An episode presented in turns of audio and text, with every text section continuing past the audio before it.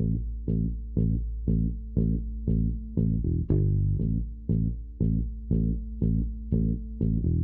you.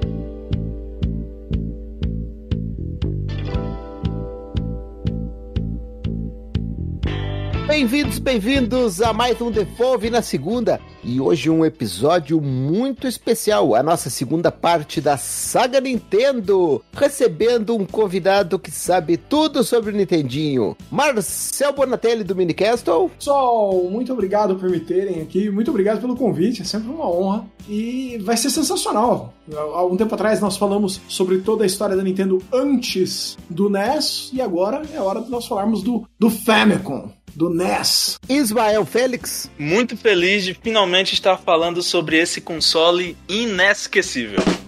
Leandro Soares. Opa, pra mim o meu primeiro console, acho que tem muito nostalgia envolvida e eu tô aqui jogando o meu queridíssimo Tartarugas Ninja 2. Zeke Guerra. E aí, pessoal, como é que vocês estão? Tudo bem?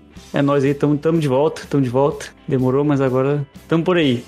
E eu, Eliadre Ferronato, no Devolve na segunda sobre a saga Nintendo, a segunda parte dessa história especial. Mas, pessoal, é tradição nossa no Devolve na segunda conversar um pouquinho sobre como foi nossas semanas, o que, que a gente andou fazendo. Eu vou chamar primeiro meu querido Ismael. Ismael, como foi tua semana, meu querido? Minha semana em jogos, principalmente, tem sido muito boa. Ótimas aquisições. Consegui hoje o, diria, último item da minha sub-franquia, digamos assim, é Super Mario Land barra Wario Land. Hum. É, e agora eu estou com Super Mario Land 1, 2, 3, que é o Wario Land 1, né? O Wario Land 2, 3 e hoje consegui o último, que é o Wario Land 4. Tô muito satisfeito, muito contente. Terminando a gravação aqui, vou direto jogar um pouco desse Wario Land 4, que é um jogo excelente e muitas vezes esquecido. Ô, Ezer, qual que é o nome disso aí? É doença, né? É, e, e ela se manifesta de forma bem extremada nos integrantes desse grupo, hein? a gente tem tendência a falar mais sobre o Leandro com isso, mas não, não, não. Tem, tem gente que também tem isso aí. Mas olha, tem que te falar, Ismael, tá linda a tua coleção de Game Boy, hein? Eu vi os artigos que estão chegando, cara, coisa linda. Tem outro participante que tem um. Na caixa Super Mario Land 2, The Six Gold Coins, não é mesmo, Marcel? Como é que foi tua semana, meu querido? Foi uma semana muito boa em termos de videogame, algum, várias descobertas novas aí, né? Várias coisas vindo bacanas no Game Pass. E eu desenterrei um jogo que era da do início do Xbox One, que eu não, na época, não, não tive contato. Foi o Rise, Son of Rome. Ah, sim. E eu adoro, adoro E é bom, Marcel? Império Romano. E eu, tipo, cara, isso é muito bom. e, ah. Aí terminei. Aí mandei ver também o Shadow Dancer, porque eu tava a semana inteira falando, nossa, Ótimo jogo. preciso jogar alguma coisa de ninjas. E aquele Cyber Shadow é muito difícil, né? E eu tive um daqueles momentos, problema mental, né? Que a gente fala assim: acho que eu vou jogar Ninja Gaiden no Xbox um pouco. Um pouco problema, quero ficar puto, né? É, nossa, aí você quer jogar, o- quer quebrar o controle no nariz, né? Sim. Aí o nariz vai quebrar antes do controle, porque o controle tá caro hoje. Cara, que. Nossa, que monstruosamente difícil. Mas o- aí joguei uns Ninja Gaiden uh, pra ficar bravo e depois um, um Shadow Dancer pra ficar feliz. Bacana. Foi uma excelente semana. Bom, E ó, equilibra. Né? E jogando muito Zelda, né? Jogando Zelda Skyward Sword ainda no, no, no Switch. olha aí, olha aí, olha aí. Opa! Tocou na feridinha que tem sido coçada nos últimos dias, hein, Eliasa? Tocou no meu dodói aqui, porque, bom, eu, eu ia entrar por último, mas já que agora que o Marcel Bonatelli trouxe o tema, eu vou, já vou entrar. Finalizei durante essa semana o Zelda The Twilight Princess, joguei no GameCube. Foram aí 88 horas de pura diversão. Ritual esse que eu repito a cada ano, mas Twilight Princess e o Skyward Sword, eles têm um lugar muito especial no meu coração. Não que eu não goste dos outros jogos da franquia Zelda, adoro todos. Mas esses dois, eu tenho um carinho muito especial. Fiquei maravilhado. Novamente, né? Fazia, se eu não me engano, 4 ou 5 anos que eu não jogava o Twilight Princess. É, joguei e olha, tenho que dizer pra vocês, ele é um jogo de 2006 que ele segue extremamente jogável. Não dá pra dizer que ele envelheceu mal, não. Ele segue muito bem. Tanto que 88 horas aí, não, não. se fosse ruim eu não teria ficado tanto tempo. Não, sem, sem dúvida. Finalizei e essa semana chegou outro dodóizinho meu, que é Metroidvania, né? Foi lançado o Axiom Verge 2 e eu caí direto, né? Porque foi coincidência, foi lançado no dia que eu acabei Zelda. Bom, então passou na frente da fila de tudo. Já vão aí oito horinhas de Action Verde 2, embasbacado. Metroidvania é meu dodói também.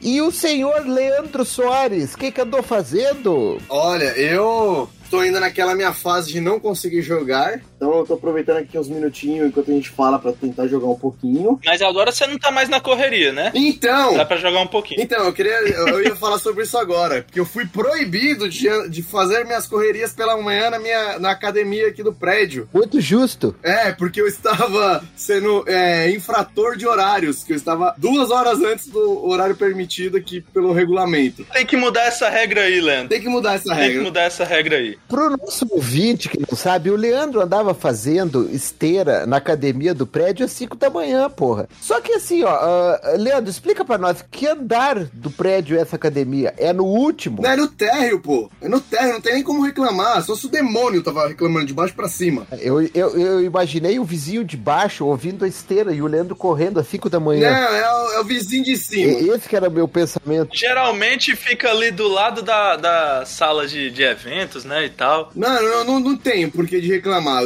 Eu já tá com cinco meses que eu tava na academia direto, nunca ninguém reclamou, aí do nada o cara resolveu reclamar. Ah, é um infeliz. Ó, eu chuto que foi alguém que não tinha a sua disciplina, não contente com isso, acabou lhe denunciando pro síndico e cortou o seu barato, porque Pois é, mas aí, não sendo isso, contra gosto de todas as pessoas que, que inclusive contra gosto do senhor Eliezer, eu comecei a minha, minha rotina de correria na rua. E virei agora um, um corredor de rua, tá? Opa! tá dando 100 voltas seguidas na Praça da Sé, não? Não, não, não moro na Cepo. Correndo dos mendigos. Não, é rua mesmo. E o cachorro? Sem cachorro. Olha, em minha defesa, eu, eu tenho que dizer, eu, eu ficava extremamente brabo com o Leandro me contando essa história, porque eu querendo dormir, eu, eu valorizando cada momento que eu tinha pra dormir, não consigo, e o Leandro esbanjando, acordando às 5 da manhã. Pô, mas tem que entender, né, que depois do lanchinho das 4h20 do Leandro, tinha que fazer uma esteira, né, pra compensar. Não tinha como ficar sem, né? É complicado. O cara tem que compensar de alguma forma. Então, só que daí, O que que acontece? Ele, ele come ele come um octorok inteiro, então, assim, às 4 h da manhã. Que ele vai... E depois tem que gastar tudo. Ó, inclusive, é, aproveitando, eu ontem, que foi sábado, que seria o horário que permitido para a partir das 8 horas que pode fazer a esteira. Ah. Aí eu fui lá às 8 da manhã, em ponto, entrei na academia e fiquei na esteira pulando, como se fosse um, um canguru, um macaco. Porque eu falei assim, é, hoje é sábado, infeliz. Eu vou ficar fazendo barulho pro desgraçado achar ruim. E eu fiz isso, porque eu sou rancoroso. Muito bem, muito bem. Não quebrando a esteira, tá bom. Olha aí. Que quebre agora, eu não vou usar mais essa bosta? Mas não jogou nada, ô Leandro? Cara, ah, não, eu tava jogando. Não, não joguei não. Tô no, no foco dos samurais, né? Aproveitando que a gente tava falando sobre samurais um tempo atrás aí. Primeiro filme da trilogia, não? Você falou? É, o primeiro filme da. O primeiro filme da, do Samurai X, vou ver se eu termino Ah, a, a trilogia inteira agora essa semana. Legal, legal. Pensei que você tivesse só na, na missão de cortar calorias. Pelo visto, É, não, não, tô cortando outras coisas também. Tô vendo pra cortar outras coisas. tá certo. Alô, alô, Zeke Guerra, o nosso homem das Américas. E agora tá no Brasil, Zeke. É isso aí. Bem-vindo, bem-vindo. Valeu, valeu. Obrigado a todo mundo aí. Pois é, estamos de volta. Ainda tô na fase de, de adaptação. Tem cinco dias, quatro dias que eu tô aqui, sei lá. Tô até meio doido. Ainda tô meio arrumando as coisas e tal. Inclusive a equipe da, da gravação tá tudo meio que gambiarrado, mas estamos aí. E esses dias aí, pra dar uma relaxada, eu, eu voltei a jogar. Na verdade, não voltei, eu joguei pela primeira vez, na verdade, o Death Stranding, que era um jogo que eu tava devendo jogar e que eu comecei, na verdade, alguns dias atrás e tô achando, cara, a trilha sonora e o jogo absurdamente incrível, sério. Eu me emocionei muito com a trilha sonora do jogo no início, velho. Eu, eu, eu era meio cético com esse jogo. Então, é, eu não tinha jogado, porque lá, é, lá em Vancouver, eu, eu compartilho a biblioteca com meu irmão, né? E aí eu compro jogos, ele joga, ele compra jogos, eu jogo dos jogos dele. Death Stranding era um jogo que ele tinha comprado, que eu falei, não vou comprar, porque ele comprou, Uhum. posso jogar. Só que lá em Vancouver eu tentei jogar e não dá, porque tem um bloqueio de região. Aí assim que eu mudei pra cá, né? Alguns dias eu falei, será que dá? Eu abri meu Steam e tava lá, jogar, sabe, play. Aí eu, caramba, Opa, Dá. Então é só porque eu tava na região, não usava VPN nem nada lá, né? E aí eu comecei a jogar ele. E, cara, é um jogo que eu recomendo a galera que, sei lá, tava cético, achou que era um jogo muito cojimista, muito zoeira e tal. Tem gente que pensa, né, assim. Eu tava mais ou menos. Eu tava, tipo, no meio a meio, sabe? Achando que era muita loucura. E ao mesmo tempo falando, não, velho, não é possível que o Kojima vai, vai estragar a obra dele, o nome dele. Então eu já sabia que era um jogo que não era tanta loucura assim. Eu tenho uma dúvida em relação a esse jogo. Hum. Uma dúvida. Durante o jogo, fica maçante, fica chato o ato de fazer as entregas? É minha dúvida também. Quantas horas de jogo você já tem? Não, então, isso que eu ia falar, eu tô, eu tô no início do jogo ainda. Sim. Eu achava que seria completamente ia ficar enjoado de fazer, de fazer isso, sabe? De ficar indo pra lá, indo pra cá, indo pra lá, indo pra cá, sabe? Entregando as coisas. Mas eu tô bem no início, então não deu tempo ainda de enjoar. Sim. Mas, cara, igual eu falei, a trilha sonora do jogo é absurda, velho. Sim. É absurda, né? É, é, é, um, é, um, jogo que parece que é obrigatório você jogar ele de fone, né, velho? Sim, então, eu tava andando, assim, tipo, pelos vales absurdamente grandes e tal, e uma, a ambientação do jogo, sabe? No meio da, do mato, sei lá, no meio das pedras e tal, cachoeira, e uma música tocando. Inclusive, as músicas parece que é, aparece o nome da música do autor, no, no, no e, tipo um overlayzinho no game, assim, ó. E aí parece que eu tô dentro do filme, cara. É sério, é absurdo, velho. Me pareceu que, que é um crossover de jogo com filme. Sim, não é muito bom. É cinematográfico demais e as músicas são. A trilha sonora é boa. Eu, eu vou ter que falar, eu tenho que revisitar esse jogo. Eu abandonei ele com 54 horas. É mesmo, cara. 54, que inveja, 54 horas. Não, tô com poucas horas do game. Não tenho, não tenho nem, nem perto disso. É que eu jogo um jogo por vez. Eu não fico jogando 5, 6 ao mesmo tempo. É, nem que seja de meia em meia horinha. É. Joga um pouquinho. Um dia chega. Isso, joga um pouquinho todo dia. Por exemplo, o Zelda aí que eu fiquei 88 horas, eu, eu demorei um mês e meio. É. Aí, ó. Até o Nicolas Lini tá comemorando aí. O Ezequiel ter finalizado Zelda. Ah, não é. Não, é, na verdade é porque ele caiu no buraco aqui no Mario 3. é, na verdade ele caiu no buraco no Mario 3.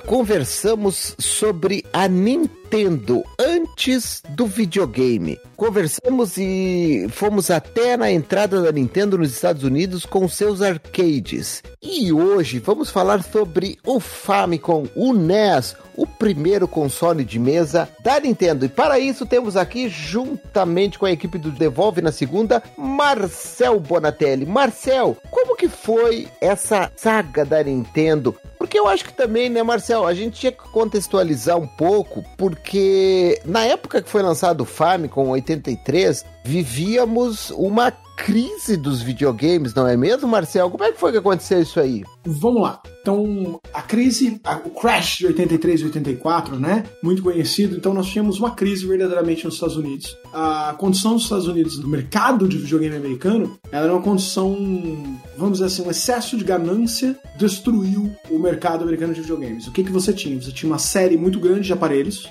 no mercado, sendo três principais aparelhos na época, né, que era o Intellivision, o ColecoVision e o Stella, que era o Atari 2600, que é o Atari que a gente no Brasil chama normalmente de Atari, né? No Brasil a gente não teve muito acesso ao 5200 nem ao 7800. Então quando a gente fala Atari no Brasil, a gente tá falando do Stella, do 2600. O nosso Atari 5200 era o Phantom System. Pois é. É, na verdade a casca era. A cara A casca era, exatamente. igualzinho. A casca era. O Phantom System, ele é um, um Frankenstein esquisito, né? Porque ele é um Famiclone com uma tecnologia construída na casca do 5200 com tecnologia nacional, É dois monstros em um, né? Ele é um fantasma e um Frankenstein um só. né? Dois monstros em um. Ô Marcel, qual foram os atores no- nesse cenário que levaram esse crash do videogame?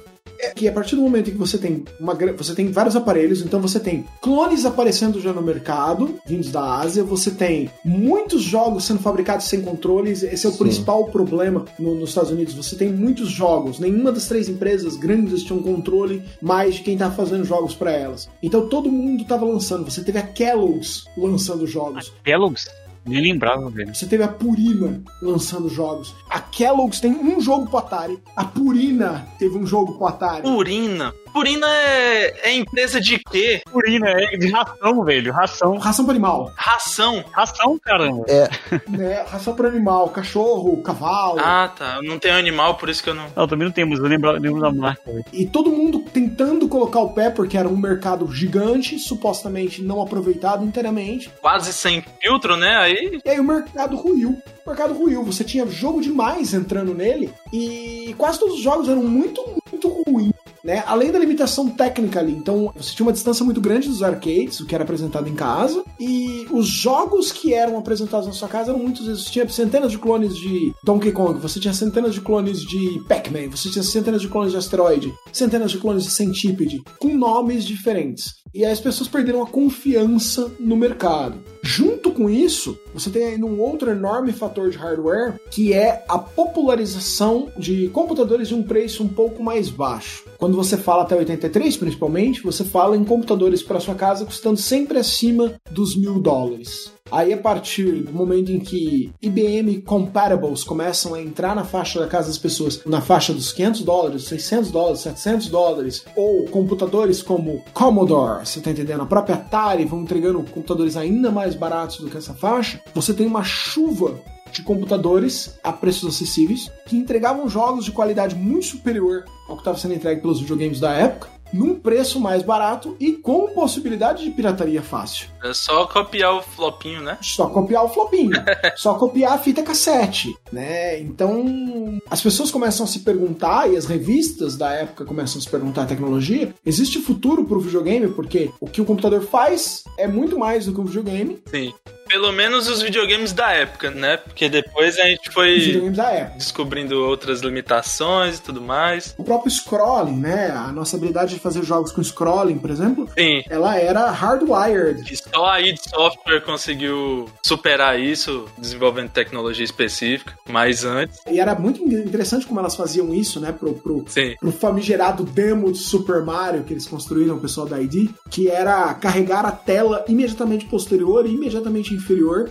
E aí eles jogavam um endereço, vamos dizer assim, digital para ela, que fazia com que o computador ficasse confuso e ele fosse carregando a tela aos poucos, pela metade. Foi um- uns atos de hack full muito interessantes ali, de, de, de code full, muito interessante que eles fizeram, né? Quase feitiçaria negra o que, que a ID, a ID fazia com o computador na época. E aí você tem os toda essa questão de hardware acontecendo. Na questão de software, mesmo as firmas grandes que ainda apostavam no mercado, elas queriam apostar e é extremamente assustador quando a gente pensa nisso, né? Porque as palavras da Atari para a época são temerosamente parecidas com a posição do Jim Ryan, atual com o PlayStation 5. Eu quero conseguir grandes blockbusters, grandes nomes para colocar. Tanto que muitos historiadores da época apontam, né, como um dos principais fatores também ainda pro, pro Crash, o lançamento de ET. Isso. Foi um jogo caríssimo. Zé Marcel, conta pra gente, é verdade que foram enterradas milhares de cópias de ET no deserto de Nevada? Cara, por mais que a gente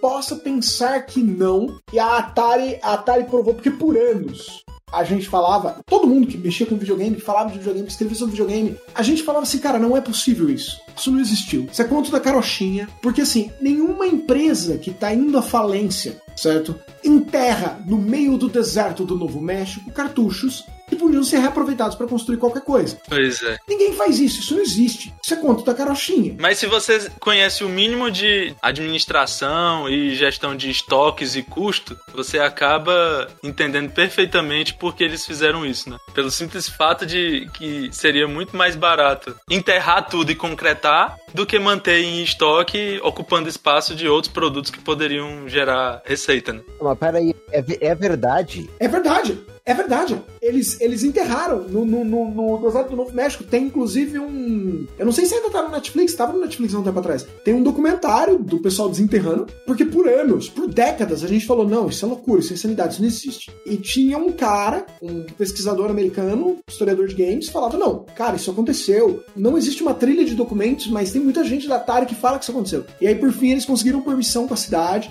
pra escavar É. e acharam. Foi um evento, um grande Acharam evento. Milhares de unidades desse negócio Pessoas saindo de vários estados dos Estados Unidos, no meio do deserto. Loucura, né? indo até o local pra presenciar esse momento. O, o documentário trata muito bem disso e é legal que eles vão é, literalmente de carona com um cara num DeLorean. Sim! Ou seja, eles estavam indo presenciar a confirmação de um mito, que um mito histórico, né? Que se tornou um fato histórico. E eles foram literalmente de volta pro futuro num DeLorean, né? Ou de volta pro passado e vice-versa, né? Num DeLorean. Num DeLorean. Meu Deus. Foi muito significativo isso. Não, e olha, não é que eu tô pesquisando aqui no eBay e tem cartucho do ET que foi enterrado no deserto. E é caríssimo. Pô, velho, tá se vendendo no eBay. E Isso, isso. Hoje em dia é é item de coleção essa, essas cópias específicas. É caríssimo. Olha só.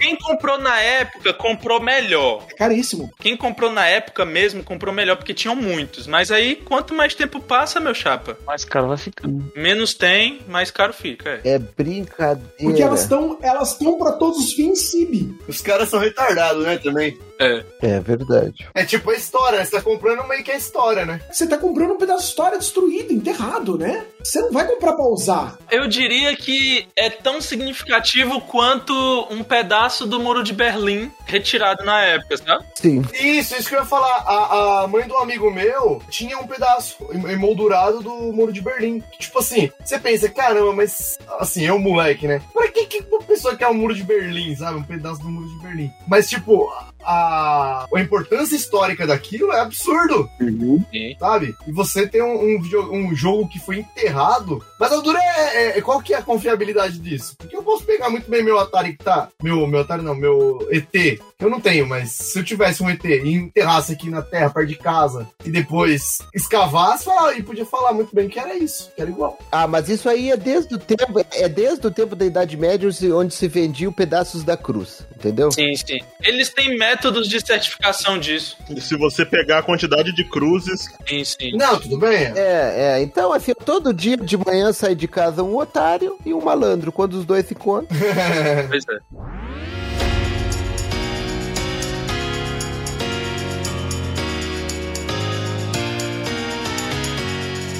Ô, Marcel, conta uma coisa pra gente. Marcel, era muito ruim mesmo. Tava saindo muita coisa ruim nessa época pra dar o crash. Vamos lá. Tem uma coisa que eu tenho que colocar aqui, tá? O meu contato com o Atari, ele é posterior a essa época. Por quê? Porque na época que tava acontecendo o Crash, eu não tinha Atari. E o meu primeiro contato com o videogame já foi direto no NES. Então, o meu contato com o Atari, ele é posterior a isso. Ele é, ele é lá em 87, 88, quando os amiguinhos que tinham ainda em casa, sei lá, 85, vai, com amigos que tinham e amigos do meu pai que tinham, e você acaba brincando na casa da pessoa. Então eu não tinha isso na minha casa pra falar pra você em tempo real como era. Mas colocado esse apóstrofo, você tem vários jogos da época produzidos pela Atari que eram jogos bons para o hardware ali. para o hardware apresentado. Lembrando que o hardware do Stella, ele já não é um hardware top de linha quando o Stella chega ao mercado em 78, né? Então, você tá falando de 83, são 5 anos depois. Já tinha coisa melhor lançada, né? É, esse hardware que já não era, já tinha coisa melhor existindo pelo mundo. O próprio Odyssey 2, né, já era melhor. O Coleco. O Colico já era melhor, o Intel já era melhor. Sim. Oh, tem um jogo dos sapos no, no Intellivision que é incrível, Ele tinha mais cores que o Atari. O Atari é horroroso, né? Se você parar pra pensar assim, eu acho que, tipo, é igual eu falei num outro programa aí, aquele Superman que parecia um helicóptero era a coisa mais horrenda que tinha. Exige muita imaginação. Não, não, mas aí eu acho que entra naquela, ah, os caras estavam fazendo assim a toque de caixa e não tinha muito critério. Sim. Por isso que lançaram esse, esse ET aí que cagou o, o mundo dos games na época. Porque, igual, o mesmo console que lançou o ET, lançou o Super. O Superman aí, o horroroso, lançou o Hero, lançou o River Raid, sabe? Adventure. Adventure, sim. Mas é, a gente tem que pensar numa coisa com relação à Atari, certo? Que não é a primeira, não é a primeira vez que eles põem os, os carros na frente dos bois, não vai ser a última. Isso vai acontecer de novo com Driver 3. No caso, por exemplo, do ET, eles pegaram um programador que era um cara muito conhecido, certo? Com jogos, deram pouquíssimo tempo pra ele trabalhar Mas deram muito pouco tempo, e né? lançaram um jogo que eles foram avisados pelo programador, cara, não tá pronto. Mas do jeito que tá. E isso se repete na história da Atari. Além do jogo não estar pronto, eles saberem disso, ainda cometeram a, a atrocidade, a arrogância. Eu acho que o- a palavra certa é essa: arrogância. De fazer 12 milhões de jogos, sendo que a base instalada total de consoles era 10. Esse jogo vai vender console. Vai vender console. Opa! Tipo, nem a Nintendo, nem a Nintendo com Mario Kart 8 Deluxe tem um attract ratio tão absurdo de vender 20% a mais dos consoles que tem. E eles têm essa, não só muito rápido, não só produzir em enorme escala, mas produzir. O custo de produção mais marketing era tão alto Sim. que ele teria que vender uma quantidade absurda de unidades só pra break-even. Sim. E o mais engraçado, eles cometem no Driver 3, a gente vai ter um crônicas no futuro só sobre o Driver 3, o Driver Gate e tal, mas o Driver 3, por exemplo, numa época onde GTA não vendia isso, ele teria que vender, a Atari teria que ter vendido 4 milhões de cópias dele no PlayStation 2 e no Xbox só pra break even. Os caras não tinham conseguido, não iam conseguir bater nunca isso, velho. Você olha hoje. É absurdo. Se duvidar, nem o jogo anterior tinha vendido isso tudo, né? Não, se, se você somar Driver 1 e Driver 2, você não tinha vendido 4 milhões de unidades. Como é que eles tinham essa expectativa toda? é, é completamente fora da, da, da casinha. O criador do, do jogo, eu não vou lembrar agora o jogo de luta poligonal do Jaguar, o nome, mas tem um jogo de luta poligonal do Jaguar que eles pegaram um cara, senhor programador fantástico, falaram pra ele assim: ó, pode fazer que a gente vai pagar. O cara foi fazendo, parou de receber o cheque. Ó, cara, vocês não estão me pagando. Não, calma, a gente vai ajustar isso. Segundo mês sem o cheque. O cara mandou o beta pra eles, pra Atari, e falou: ó, vocês só vão receber a versão final quando eu receber o cheque. A Atari falou assim: beleza, e lançou o beta. E não pagou o cara, ele lançou o beta, você tá entendendo? Meu Deus. Não, a Atari mereceria um cast, porque a Atari era, era uma mistura de Google com loucura total. Ela já instituía políticas de trabalho avançadíssimas pra época, aliás, reuniões de diretoria na banheira. É verdade! Isso é verdade! Cara, meu Deus do céu! Né? E aí, eu- aí a Activision vem e faz a Cosby Suite. Nós não andamos nada. Ai, caramba. Nossa. Não andamos nada. É brincadeira, mas então, ô Marcel, isso era o mercado americano, né? Sim, o mercado japonês não sofreu isso. Pois é, e como é que tava o mercado japonês nessa época? Porque o Famicom, ele surge lá no Japão, né? Sim, em 83. O mercado japonês estava aquecido. E o mercado japonês. O mercado japonês em 83 estava pulando de alegria, né? Sim, e ele é, ele é um mercado, ele é um mercado menor, tamanho, né, enquanto em dinheiro, mas é um mercado muito protegido, porque as leis de competição, as leis de, de, de, de importação e de venda japonesas são muito mais sólidas do que as, as, as americanas. E era um mercado que você tinha algumas pessoas interessadas, algumas, vamos dizer assim, algumas pessoas que já tinham um pezinho no universo de arcade, muito interessadas em entrar no mercado doméstico. Mas era um mercado aquecido na época, era um mercado preparado para comprar isso. E a Nintendo, embora queria produzir um aparelho pelo menor preço possível, né, e ela queria efetivamente fazer o Famicom no menor preço possível, ao mesmo tempo ela queria entregar, porque na verdade, primeiro pensa, havia uma briga, né, de duas cabeças dentro da, da Nintendo na época. Uma metade, que eram os desenvolvedores, eles queriam o seguinte, olha, a gente quer entregar um hardware que possibilite você ter Donkey Kong Arcade Perfect na sua casa. Enquanto o lado dos pencil pushers, por assim dizer, né? O lado dos, dos caras de gravata falavam assim: você é louco, velho. A gente tem que produzir a coisa mais barata possível para ter o maior mercado possível, né? A maior entrada de mercado que a gente conseguir. Então, você teve essa briga, e embora o NES não era capaz de entregar uma versão arcade perfect, ele não era o hardware do arcade entregue na sua casa, como a Nintendo criou um equipamento que é extremamente modular, e ele aceita chips com melhorias, ele aceita melhorias no cartucho, ele aceitava leitores de, de, de disquete externos, ele aceitava pistolas, ele aceitava modems, então ele é extremamente modular, ela acabou entregando algo num preço que não era barato pra época. O videogame nunca foi barato. Existe essa ilusão às vezes. Mas era minimamente acessível, né? Era acessível, era acessível. Quanto ele foi lançado na época? Vocês não têm ideia? Não, eu não sei de cabeça, mas a gente acha esse preço agora. Quer ver? Price, Yen, uh, Famicom on launch.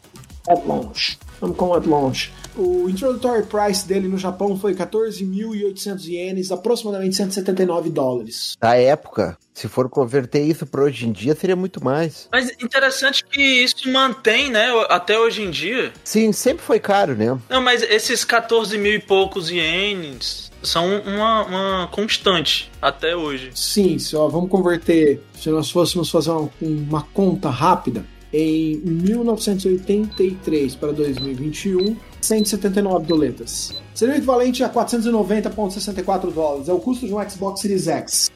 Ah, caríssimo. Olha. Mas ainda assim, acessível. Não é barato. Sim, é. E a gente tem que quebrar esse mito, né? Ah, videogame era mais barato no passado. Não era, videogame sempre foi caro, né? É um hobby caro. Mas era um preço que não impedia as famílias de se organizarem, pagarem por ele. E, embora eu considero isso, ele não teve a melhor line-up do mundo no lançamento, que era basicamente Popeye, Donkey Kong e Donkey Kong Jr., basicamente a line-up inicial dele, ele era muito, muito impressionante para 1983. E como a Nintendo tinha uma relação com as companhias leonina, mas ao mesmo tempo muito lucrativa, e a Nintendo sempre teve um padrão de controle de qualidade muito alto pro próprio hardware dela, né? Tanto que o Famicom ele tem um início no Japão muito complicado em 83. Quando ele chega no Japão, ele tem dois problemas iniciais de hardware já. Teve até recall, né? Sim, eles tiveram um recall gigantesco, porque a placa inicial com a qual ele chega no mercado, eles tiveram um,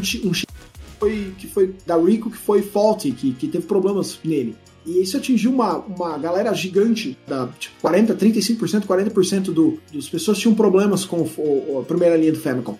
E o, o direcional dele tinha botões, o, o controle, o pad, tinha botões quadrados no início. E esses botões eles eram borrachados, então conforme você pressionava eles, eles ficavam presos por baixo do controle. Detonava a borracha, né? Não só detonavam, mas eles ficavam presos, disparando automaticamente. Eles ficavam presos e não voltavam. Caraca, Sim. Você tinha que enfiar sua unha ali pra tirar eles. complicação. E o pessoal começou a reclamar, e aí o Yamauchi, demonstrando o tipo de profissional que ele era, né? Ele não teve conversa com ele. Ele falou, cara, o que, que tá acontecendo? Olha, nós tivemos um problema aqui, mas isso é menor, senhor, essas reclamações vão desaparecer. Não. Faz um recall total. Todo mundo que quiser devolver o videogame pode devolver. A Nintendo fez um recall total, certo? E trocou os controles por uma versão que a gente conhece até hoje, que é com os botões redondos, para isso sumir. E trocou a borracha macia por um plástico sólido. E trocou os chipsets de todos os aparelhos. Então ela, ela assumiu, ela teve uma, vamos dizer assim, um déficit financeiro grande ali de início, mas isso já criou na ideia dos japoneses que era um produto de qualidade. Não era um brinquedo, era um produto de qualidade. E eles estavam preocupados com a qualidade do produto. Legal. E apesar de não ter tido a confiabilidade adequada inicial, houve a confiabilidade da empresa, né? Garantir o produto no início da vida útil, né? Exatamente. Eles levaram em consideração o risco da imagem, né? Porque se começa a dar problema. E que me leva até a imaginar o que será que o saudoso Yamauchi faria numa situação de drift dos controles do Switch, né? Considerando o histórico dele, de que, por exemplo, a gente tem que pensar o Famicom e o Famicom Disk System, eles tiveram garantia, entre enormes aspas, não garantia, mas assim, eles tiveram assistência técnica da Nintendo por 25 anos. Oh! Oh! 25 anos. Nossa, velho. O quê? Já tinha GameCube, né, na área e ali. Você já tinha GameCube na Ásia e a Nintendo tava consertando teu Famicom. Meu Deus. 20 anos. E, e na sequência, né? Super Nintendo também teve e tal. Bom, mas esse histórico da Nintendo, ele vai até hoje. Porque não teve agora, há poucos anos, uma senhora japonesa que teve o, o- ganhou um Game Boy novo porque o dela estragou? Ganhou um Game Boy novo, exatamente. Caramba, hein? A Nintendo mandou. ah, o neto da mulher colocou em redes sociais e mandou uma carta pra Nintendo avisando que a avó dele, depois de, de 20 anos com o Game Boy, é, o Game Boy dela parou de funcionar. E era uma senhora bem, bem idosa, acho que ela tinha 90 anos, uma coisa assim, né? É, uma bem idosa. E a Nintendo mandou pra ela. Exatamente o mesmo modelo que ela tinha, cinza, na caixa, bonitinho. Exatamente, tipo assim, ó. Senhora, a senhora vai tirar o seu cartucho de Tetris da onde tá e colocar nesse aparelho, colocar as pilhas e continuar. Você tá entendendo? Isso é respeito. Colocar as pilhas pra sacanagem. Colocar as pilhas de sacanagem.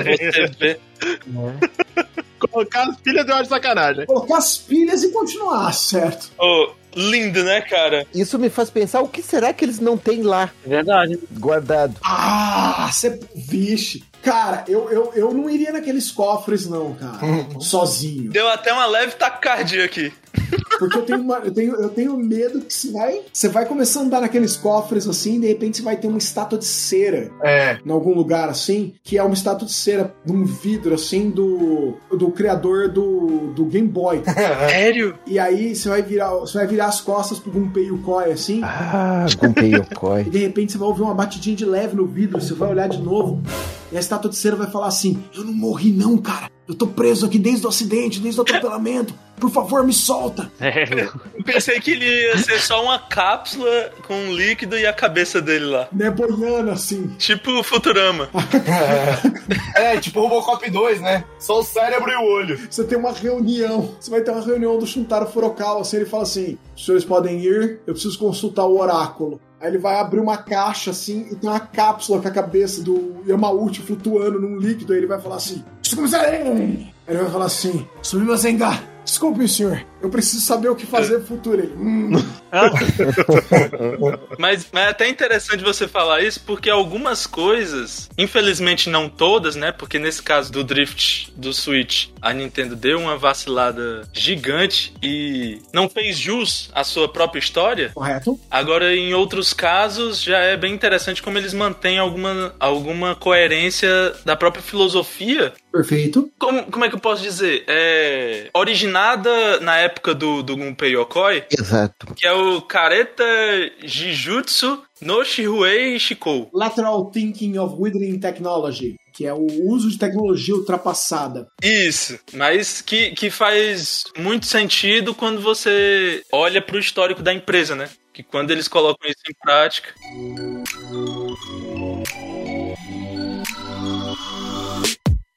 Ô Marcel, como é que foram os primeiros anos do, do Famicom? Olha, de início, a gente gosta de falar que o Famicom explodiu, mas não foi uma explosão inicial. Porque ele vendeu, ele vendeu bem, e ele começou a acelerar rapidamente. Mas de início havia uma, havia uma resistência, não uma resistência, mas assim, havia aquele pensamento japonês de que, tipo, ah, isso aí não vai ser mantido por muito tempo. Hum, E na verdade a Nintendo veio pra, pra falar: não, isso vai ser mantido, isso vai ficar no mercado. E começou a fazer acordos com as outras companhias em volta e mostrar e falar: olha, cara, não, a gente vai ficar mesmo, isso aí é. é- isso vai continuar existindo, isso vai estar aqui. porque era um mercado que não existia, né? Era um mercado que não existia e as pessoas estavam com medo. A própria Nintendo havia colocado no mercado vários Joãos de uma máquina só, né? Ela colocou jogos que eram basicamente Pong Antes do Famicom. Sim. Então as pessoas estavam um pouco eriçadas com isso, mas conforme. Usou como base pra começar no mundo dos jogos, né? Que foi uma base fundamental pra ela avançar. Sim. E conforme as pessoas foram falando, olha, eles vão ficar mesmo, o Famicom vai esquentando. E o Famicom ele esquenta não só em quantidade de jogos e também em quantidade de jogos licenciados, mas mar, para Nintendo que é uma produtora de brinquedos, né? Sim. Num mar de acessórios. O Famicom de um dos melhores óculos 3D do mundo, certo? Sim.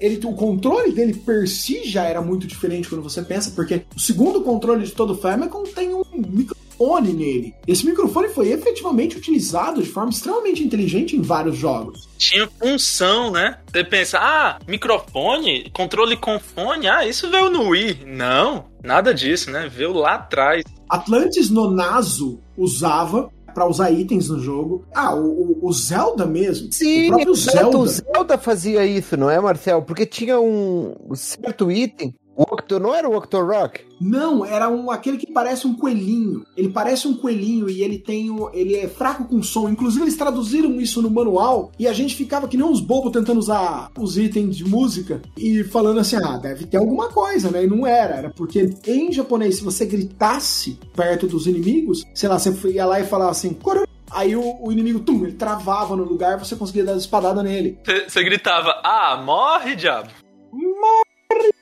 Acho. Ele morria. O Famicom foi tão grande no Japão que ele teve teclado, ele teve Family Basic pra você programar Basic nele. E a Zapper japonesa é sensacional, a Bingan, né? A Zapper, né? A Zapper. No Japão ela chama Bingan. Que ela veio como uma iteração do, do brinquedo que existia antes, né? Sim, Marcel, dava pra programar Basic no Famicom? dava pra programar Basic. Existe um Famicom, Famic Basic. Esquece meu coração, porque eu, eu sou técnico processamento de dados também e eu programava em Basic. Aliás, foi a linguagem que eu aprendi a programar. Então isso pra mim é nostalgia demais. Aliás, o 3DS tem o Visual Basic. Tem. Ele tem, ele tem Visual Basic. Tem, tem um, um joguinho lá que é pra programar em Basic, é bem lembrado. Sim, a história se repete. Eu achei que esse negócio de programação nos jogos da Nintendo tinha vindo agora do. No Switch tem um joguinho pra ensinar a programação básica com, com jogos, mas que legal, tô, tô feliz de ver isso. Vou voltar. Começou em 84 com o Family Basic. Ele vinha o cartucho e o, o- e o teclado. O teclado, inclusive, era nas cores do Famicom. Opa! Naquele mesmo bordô vermelho com o creme Cinza e caminho, e, cinza. tomzinho preto. Family Basic foi uma joint venture da Nintendo com a Hudson e a Sharp para produzir isso. Foi espetacular. Infelizmente nunca nós tivemos uma versão pro NES, né? Porque você não conseguiu usar outra metade também, que era para você salvar os seus, os seus programas criados, você precisava do data recorder, que era um gravador de, de E gravava em fita cassete, né? fita cassete, isso mesmo. Pronto, eu passando na revista aqui, eu cheguei justamente nele. Family Basic, o tecladinho, nossa, que massa. É muito cara de, de teclado do MSX e outros computadores Sim. pessoais da época, né? E o gravador também era nas cores do Famicom. Mas era muito isso, né? Sim, vermelhinho com branco. Nossa, lindo. Aí você divide a galera, né? Porque você tem historiadores que falam que a cor, o carmim vem de um cachecol, que era na cor favorita do Yamauchi, enquanto os dizem que foi o próprio Gunpei Yokoi que escolheu essa cor porque ela era interessante com crianças, enquanto uma terceira linha fala que foi o Genhai, que era um outro engenheiro da Nintendo, que escolheu isso junto com a equipe de marketing porque eles achavam que era interessante o preço, e um outro grupo de historiadores ainda que fala que essas cores foram escolhidas porque elas eram mais baratas para você utilizar após o retardante de chamas. Provavelmente a verdade é uma combinação dessas quatro. É um, talvez um pedaço de cada. Eu acho interessante a, a partida do, do baixo custo aí, porque a premissa era justamente essa, né? Ah, sim, sempre foi. Sim, sim. Baixo Acho justo. custo com tecnologia já existente para vender com lucro. Porque tem um- uma coisa que é interessante destacar é que diferente de, de outras empresas que tinham diversos produtos com acessórios ou recargas que vendiam o aparelho principal no preço base sem lucro ou até com prejuízo para buscar lucro nas recargas, o Yamauchi bateu o pé e disse que queria ter lucro nos consoles também, né? E acabou gerando Perfeito. o desafio do. Mas isso aí se mantém até hoje, né? É, pois é, houve, houve variações disso, né? A gente tem algo que é mais comum a todas as outras empresas, que é prejuízo, pelo menos numa, numa época inicial do console, até eles baratearem a linha de produção e ter um rearranjo ali de peças e método de produção para chegar num, num nível interessante. Como é que chama? Isso chama Blade and Razors? Sim, É, Razor, exatamente, Razors and Blade Models, né? Que é, é você vende o, o barbeador barato e a lâmina cara. Você vende o videogame subsidiado. Essa estratégia é usada em muita coisa, velho, hoje em dia. Mas o, o velho Yamauchi bateu o pé e disse: Não, eu quero lucro em tudo. E a equipe de desenvolvimento Ele conseguiu, conseguiu, atingir né? isso, né? Sim. Salvo o Wii U, sim. Salvo o Wii U.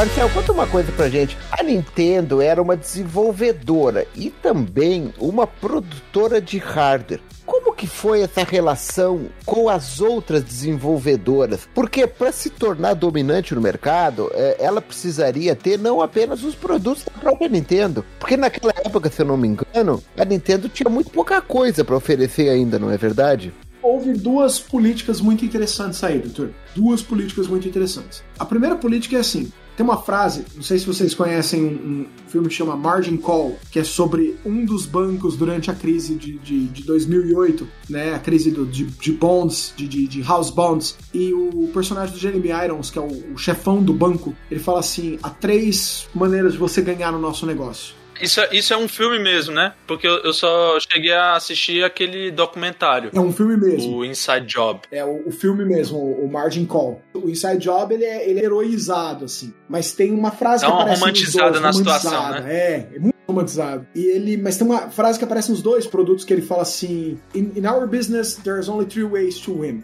Be first, be smart or cheat. Seja mais esperto, seja mais rápido ou engane alguém. Isso é gesto. Isso é muito gesto.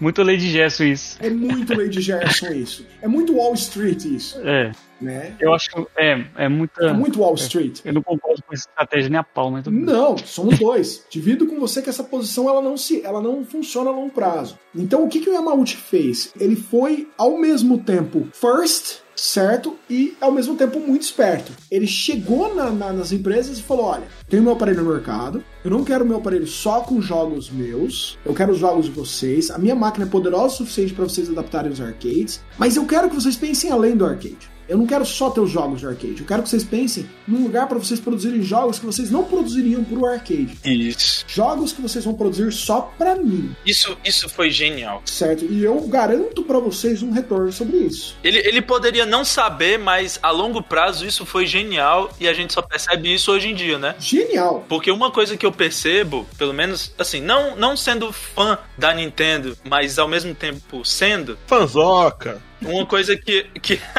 uma coisa que eu acho uma limitação da Sega era essa visão dela de focar na experiência arcade. Ah, vamos ter o arcade em casa, o arcade em casa. Até que ponto isso é legal, né? É legal? É, mas até que ponto isso é suficiente? Ah, pois é, porque o arcade me deixava puto da vida, o Ismael. Porque eu perdia demais ficha naquilo, pô. Pois é. E aquele rewind infinito, né? É. E o pior é que ela manteve essa mentalidade até o início dos anos 2000, com o Crazy Taxi 1, por exemplo. Você joga 5 minutinhos, acabou. Quer jogar de novo? Os mesmos 5 minutinhos. E vai, e vai, e vai. Beleza, não tem nenhuma história que você vai avançando, não tem. Sabe, em vários outros jogos é assim. Então, Marcel, essa foi uma mentalidade já pensada pelo Yamauchi em se diferenciar do arcade. O Yamauchi queria não só os jogos de arcade, os jogos de arcade são interessantes, porque é óbvio, você tem uma propaganda sendo feita de graça pra você em todas as lojas de arcade. Isso. O cara entra numa loja de arcade, tem Strider lá funcionando na CPS1.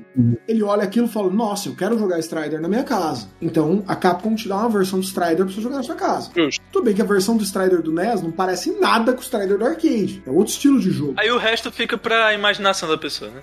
Mas tá lá. Você pode. Existe Double Dragon. Existe Renegade. Existe. Existe Vigilante. Existe Chase HQ. Gauntlet. Existe Gauntlet. Gauntlet, Outrun pela mão da Tengen, né? Afterburner. Então, assim, você olha no arcade, existe uma versão pra você, você tem propaganda gratuita. Você tem o outro lado que é: eu vou produzir jogos diferentes pra você que não existem em outros lugares. Mas existiam em computadores. Então, na verdade, o que, que ele estava fazendo? Ele estava fazendo essa ponte entre os estilos de jogos que existiam em computador e que ninguém, vamos dizer assim, do arcade provava, porque estava no universo do computador, e os jogos de arcade que o cara do computador normalmente não tinha tanto acesso. E ele trouxe os dois dois lado a lado pra máquina dele. A máquina dele tinha os dois estilos de jogo. Ela tinha o RPG, mas também tinha o Brawler. Ela tinha o jogo de luta, mas também tinha aquele jogo de estratégia, mais lento. Tudo isso ali. Ao mesmo tempo, ele vai lá e coloca dinheiro pra falar: eu não posso ser dependente desses produtores third parties. Eu tenho que produzir minhas próprias coisas. Porque se um dia esse um desses caras virar pra mim e falar assim: olha, eu não vou produzir mais,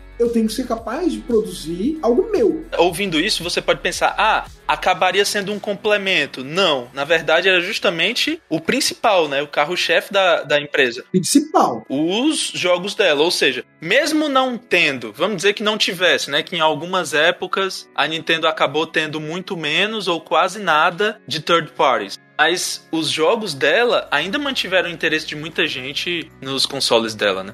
Isso era fundamental, Sim, muita gente compra Nintendo só pela Nintendo. justamente. Você olha as estatísticas de venda, a maior parte das pessoas compra Nintendo só pela Nintendo, né? E é engraçado, porque, por exemplo, se você acompanhar os números de vendas no, no Japão, mesmo com a nova geração chegando, é sempre assim, os top 7, se você pegar um top 10, 7 deles são Nintendo. E ainda tem Pokémon e Mario Kart 8 sempre presente, né? Incrível. E, e- e Monster Hunter. Isso. Então tem muitas semanas que você só tem Switch na lista. Porque mesmo os third parties dentro do Switch são muito bons. É, aconteceu agora há poucas semanas, Marcel, um fato histórico que desde 1985 não acontecia. Que a Famitsu divulgou que a lista dos 30 principais jogos do Japão foram jogos do Switch, Sim. os mais vendidos. Então é, é- era 35 anos, é, mais de 35 anos não acontecia isso. E aconteceu agora, uma ou duas semanas Aí a gente pode dizer, né? Aí a gente pode dizer. É o que é engraçado, porque não existia Switch há 35 anos. Desculpa, piada. Aí a gente pode dizer, é Nintendo ou nada, né? Ou nada. A lista completa só de Nintendo, cara. Foda, mano. Impressionante. Com PlayStation 5 aí na cara de muita gente. Pra você ver, a- a- até que ponto poder de hardware faz sentido, né? Vale a pena. Ou é diferencial. Enquanto tem um pequeno notável fazendo a diferença. O centro sempre vai ser software. Ah. Software sempre vai ser o centro. Ah, mas Ismael, depois do Wii, eu acho que essa história de hardware aí, meu, o Wii foi fenômeno demais, né? Isso, isso. Ele foi o grande exemplo de que hardware não quer dizer tudo. Que diversão, Exatamente. diversão e criatividade acaba se sobressaindo, né? É. E a Nintendo entendeu isso daí do melhor jeito, né? Sofreu pra caramba com o GameCube e com o Nintendo 64, mas entendeu. Exatamente. Entendeu? Agora ela entendeu. Exatamente. Então foi por aí que nasceu o selo de qualidade da Nintendo. Na verdade, o selo, da quali- selo de qualidade do Nintendo, o Nintendo eh, Seal of Control, ele é americano, né? Ele, é da, ele já é do NES. No Japão, a Nintendo sim pegava no pé da questão da qualidade do aparelho, do, do, do que estava sendo lançado no aparelho dela, sem dúvida. Mas você tem muito mais jogos ruins no Japão do que você tem nos Estados Unidos. Na verdade, isso, isso não é uma verdade total, mas vamos dizer assim: você tem muito menos tropeços nos, nos Estados Unidos, porque você tem uma, uma biblioteca muito menor. Isso seria uma, uma relação proporcional, né? Então, assim, o Nintendo Seal Quality, ele, na verdade, é assim: ele é mais um denotador de que este cartucho passou pela minha avaliação e, portanto, pode usar o NES Ten Chip. Do que eu acho que esse jogo é bom. Porque se você parar pra pensar, tem muito jogo ruim do NES que tem o selo de qualidade da Nintendo. O selo de qualidade ele é muito mais para indicar que aquele produto passou pela avaliação da Nintendo da América e pode ser comercializado de forma livre por aí. Ele é muito mais para os lojistas se guiarem do que ele teve um efeito sobre mamães e papais, que era aquele efeito. Eu sei que esse jogo não vai ter religião, esse jogo não vai ter eventos políticos, esse jogo não vai ter violência excessiva. Isso acabou ficando gravado na cabeça das pessoas. Mas era muito mais. O selo era muito mais voltado pro lojista, né? Saber que ele podia vender aquilo com tranquilidade, e pro próprio controle da Nintendo do que efetivamente por controle de qualidade. Se for parar pra falar de controle de qualidade, tem muito jogo do NES que não deveria ter passado. Vide, vis-a-vis, Tartarugas Ninja 1, que nem lançado no Japão não foi, porque era um jogo ruim. O Tartarugas Ninja do Japão é o arcade game. Lá só existe o Tartarugas Ninja Arcade Game e o Tartarugas Ninja Manhattan Project. Eles não tiveram o TMT1, Sim. que nós chamamos nos Estados Unidos, porque ele era muito, muito ruim. Muito ruim. É, eu, eu testei ele aqui agora, realmente ele é muito ruim e muito feio, né? As tartarugas parecem robôs, né? São muito estranhas. Ele é muito ruim. Eu acho que esse tipo de jogabilidade pra mim não me atrai também. né? Já ajuda nisso. O selo, mas assim, a Nintendo sempre teve um cuidado, mas o principal cuidado japonês que existia era no limitar o número de jogos, embora eles não foram tão bem sucedidos no Japão quanto eles foram nos Estados Unidos com isso, porque como não havia uma limitação no hardware para evitar pirataria e evitar jogos não autorizados, o que a Nintendo fez foi muito utilizar manobras jurídicas para bloquear empresas que estivessem tentando fazer alguma coisa e segurar a ação desses jogos, segurar essas marcas, esses jogos ruins, com uma enxurrada de jogos bons. Tanto deles quanto de outros. Mas, Marcel, é- é verdade, por exemplo, que o, que o Yamauchi ele, ele tinha uma política, por exemplo, de limitar a quantidade Sim. de jogos produzidos Sim. por ano pelos Sim. third parties? As primeiras third parties a assinarem com a Nintendo, elas tinham limitações muito menores. Então, Capcom, Konami, você tá entendendo? É, Namco, quando elas assinaram o primeiro contrato com a Nintendo, pessoas que pularam dentro no início, as pessoas que vamos dizer assim, são as pessoas para quem o, o Yamauchi sentia que ele devia alguma coisa nos primeiros anos da máquina, elas tinham muito menos limitações que quem entrou depois. Quem entrou de 85 pra frente, comecinho de 85 pra frente, já pegou um contrato revisado que limitava para quatro jogos por ano. O que fez algumas empresas criarem é, subempresas para Subempresas. para poder lançar mais jogos ou até chegar no caso lá da Tengen e, e semelhantes, né? E agora, nos Estados Unidos, a coisa era mais apertada. Nos Estados Unidos era assim, não tinha pra ninguém. Todo mundo tinha o mesmo contrato. Né? Então, quando você falava do NES, você tinha sempre o mesmo contrato. Você vai ter, sei lá, três jogos no ano, ou você vai ter quatro jogos no ano. Então, nos, nos Estados Unidos, a gente viu muito situações, por exemplo, de empresas que não tinham limitações iniciais, por exemplo, a Konami. A Konami ela não tinha limitações iniciais no Japão. Então, ela criou a Ultra Games nos Estados Unidos para ela lançar tudo que solto saia no Japão, ela lançava metade pela Konami, metade pela Ultra Games. Mesmo assim, às vezes faltava, né? Tinha jogos que acabavam ficando só no Japão.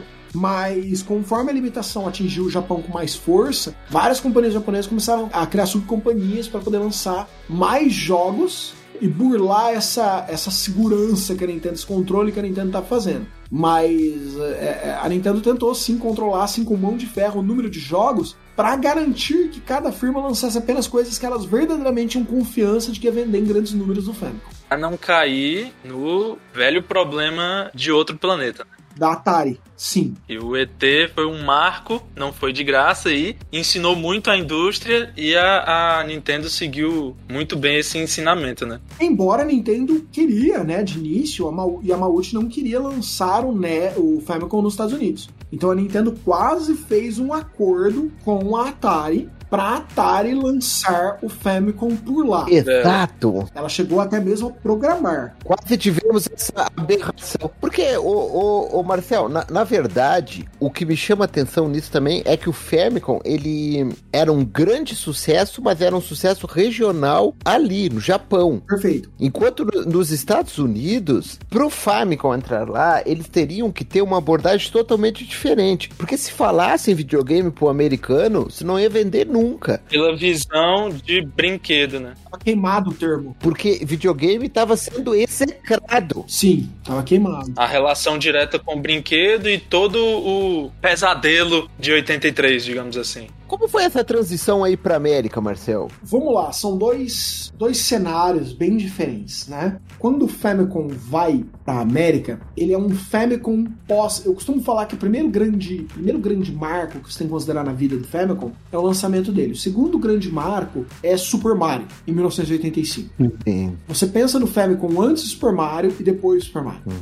Quando você pensa em pós-Super Mario, ele era um videogame muito mais chamativo. Tem uma segunda explosão dele, né? E maior que a primeira. Tem uma segunda explosão gigante dele de vendas, né? E é meio que um swan song quando você para pra pensar, né? Porque o Japão, a Nintendo internamente, quando o Mario chega ao mercado, ela já tá pensando como é que ela vai baratear isso. E os Estados Unidos, é engraçado porque os japoneses não vivem o Crash. E em contrapartida, os americanos não vivem o Famicom Disk System. Sim. Tudo que eles recebem do Famicom Disk System, eles recebem em cartucho. Pois é. Então, eles não vivem certas partes. Certas partes ficaram, ficaram é, localizadas apenas. Então, quando você tem o Famicom indo para os Estados Unidos, ele já é um Famicom energizado, ele já é um Famicom que tem Super Mario, e a Atari olha para aquilo e ela fala assim: eu vou pegar aqui a versão, vamos dizer assim, a versão aceita pela maior parte dos historiadores da época, dos historiadores do assunto. ela olha pra aquilo e ela fala: Eu não vou dar conta. Se isso aqui chegar no mercado, acabou. Acabou o jogo, acabou. Game over pra mim, game over pra Intellivision, game over pra Coleco, game over pra todo mundo. Quando isso chegar nos Estados Unidos, acabou. Isso aqui vai ser uma bomba atômica no resto que a gente tem de mercado.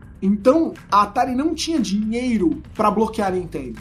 Mas o que ela tinha, ela era falastrona. E ao mesmo tempo, o Yamauchi acreditava, ele não tinha o expertise para vencer nos Estados Unidos. E ele não confiava que os- o genro dele ia dar conta. Então ele procura a Atari e fala: Olha, eu tenho interesse de vocês lançarem esse mercado. Então a Atari se vê armada agora com a possibilidade de atrasar isso por alguns anos. Segundo alguns historiadores, ele procura eles já logo após o Super Mario. Em 1985, falou: Eu quero lançar isso rápido nos Estados Unidos. Vocês querem, vocês têm interesse. E a Atari estava muito descapitalizada. Só que ela fala assim: Cara, só que eu chegou, é game over. Então vamos segurar esses caras. Agora você falou, falou isso, eu, eu lembrei de uma coisa. Isso foi antes da apresentação do, digamos assim, protótipo do NES, vamos dizer assim, o Advanced, do, Advanced Systems, Muito antes. o Advanced Video System, O Advanced Video System, apresentado na CS de 85. o AVS. Isso foi antes até. Isso foi antes. Certo. Eles conversaram com eles, e aí, a partir do momento que a Atari deixa claro que ela não vai andar com essa história,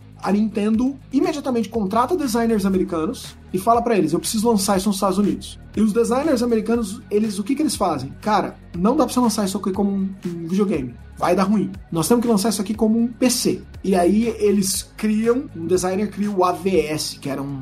Ele já tinha teclado, ele tinha uma pistola toda diferente. Muito sóbrio, né? Cinza mais escuro e preto, tudo quadradão, já pra dar um ar de seriedade, né? Distanciar o máximo de brinquedo. Eu daria um primogênito por aquele protótipo.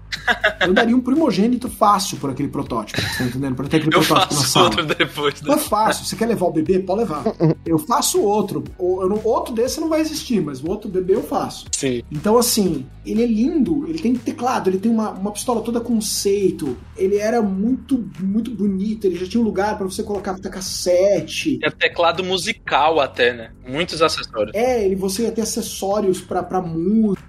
Ele ia ser um, um senhor um senhor computador para aquela época, num preço muito acessível para um computador. Só que a Nintendo percebe uma coisa: ninguém tá interessado no fato que ele vai se comunicar com teclados. Ninguém tá interessado no fato que ele vai ser capaz de fazer edição de texto. Ninguém tá interessado no fato de que ele vai entregar planilhas. Todo mundo está interessado em Jogos. Super Mario e Jogos. Donkey Kong. Naturalmente, né? Jogos. A natureza do negócio, né, cara? Olha quão bonito é esse jogo, essa versão é linda de Donkey Kong e tal. E é engraçado porque quando a Nintendo, nos meses que a Nintendo tava conversando com a Atari, o Iwata, que chegaria a ser presidente da Nintendo, que na época era parte de um estúdio comprado por eles, que era Hall Laboratories, Sim. Aliás, responsável pelo Kirby. responsável pelo Kirby, o maior jogo oficialmente lançado pela Nintendo pro NES, com aproximadamente 6 Mega Power! Ah, eu, eu tenho um carinho muito grande pelo Kirby, porque ele tem a mesma idade que eu. Ou eu tenho a mesma idade que ele. Então, a gente faz aniversário junto, digamos assim. Cara, o Kirby do NES é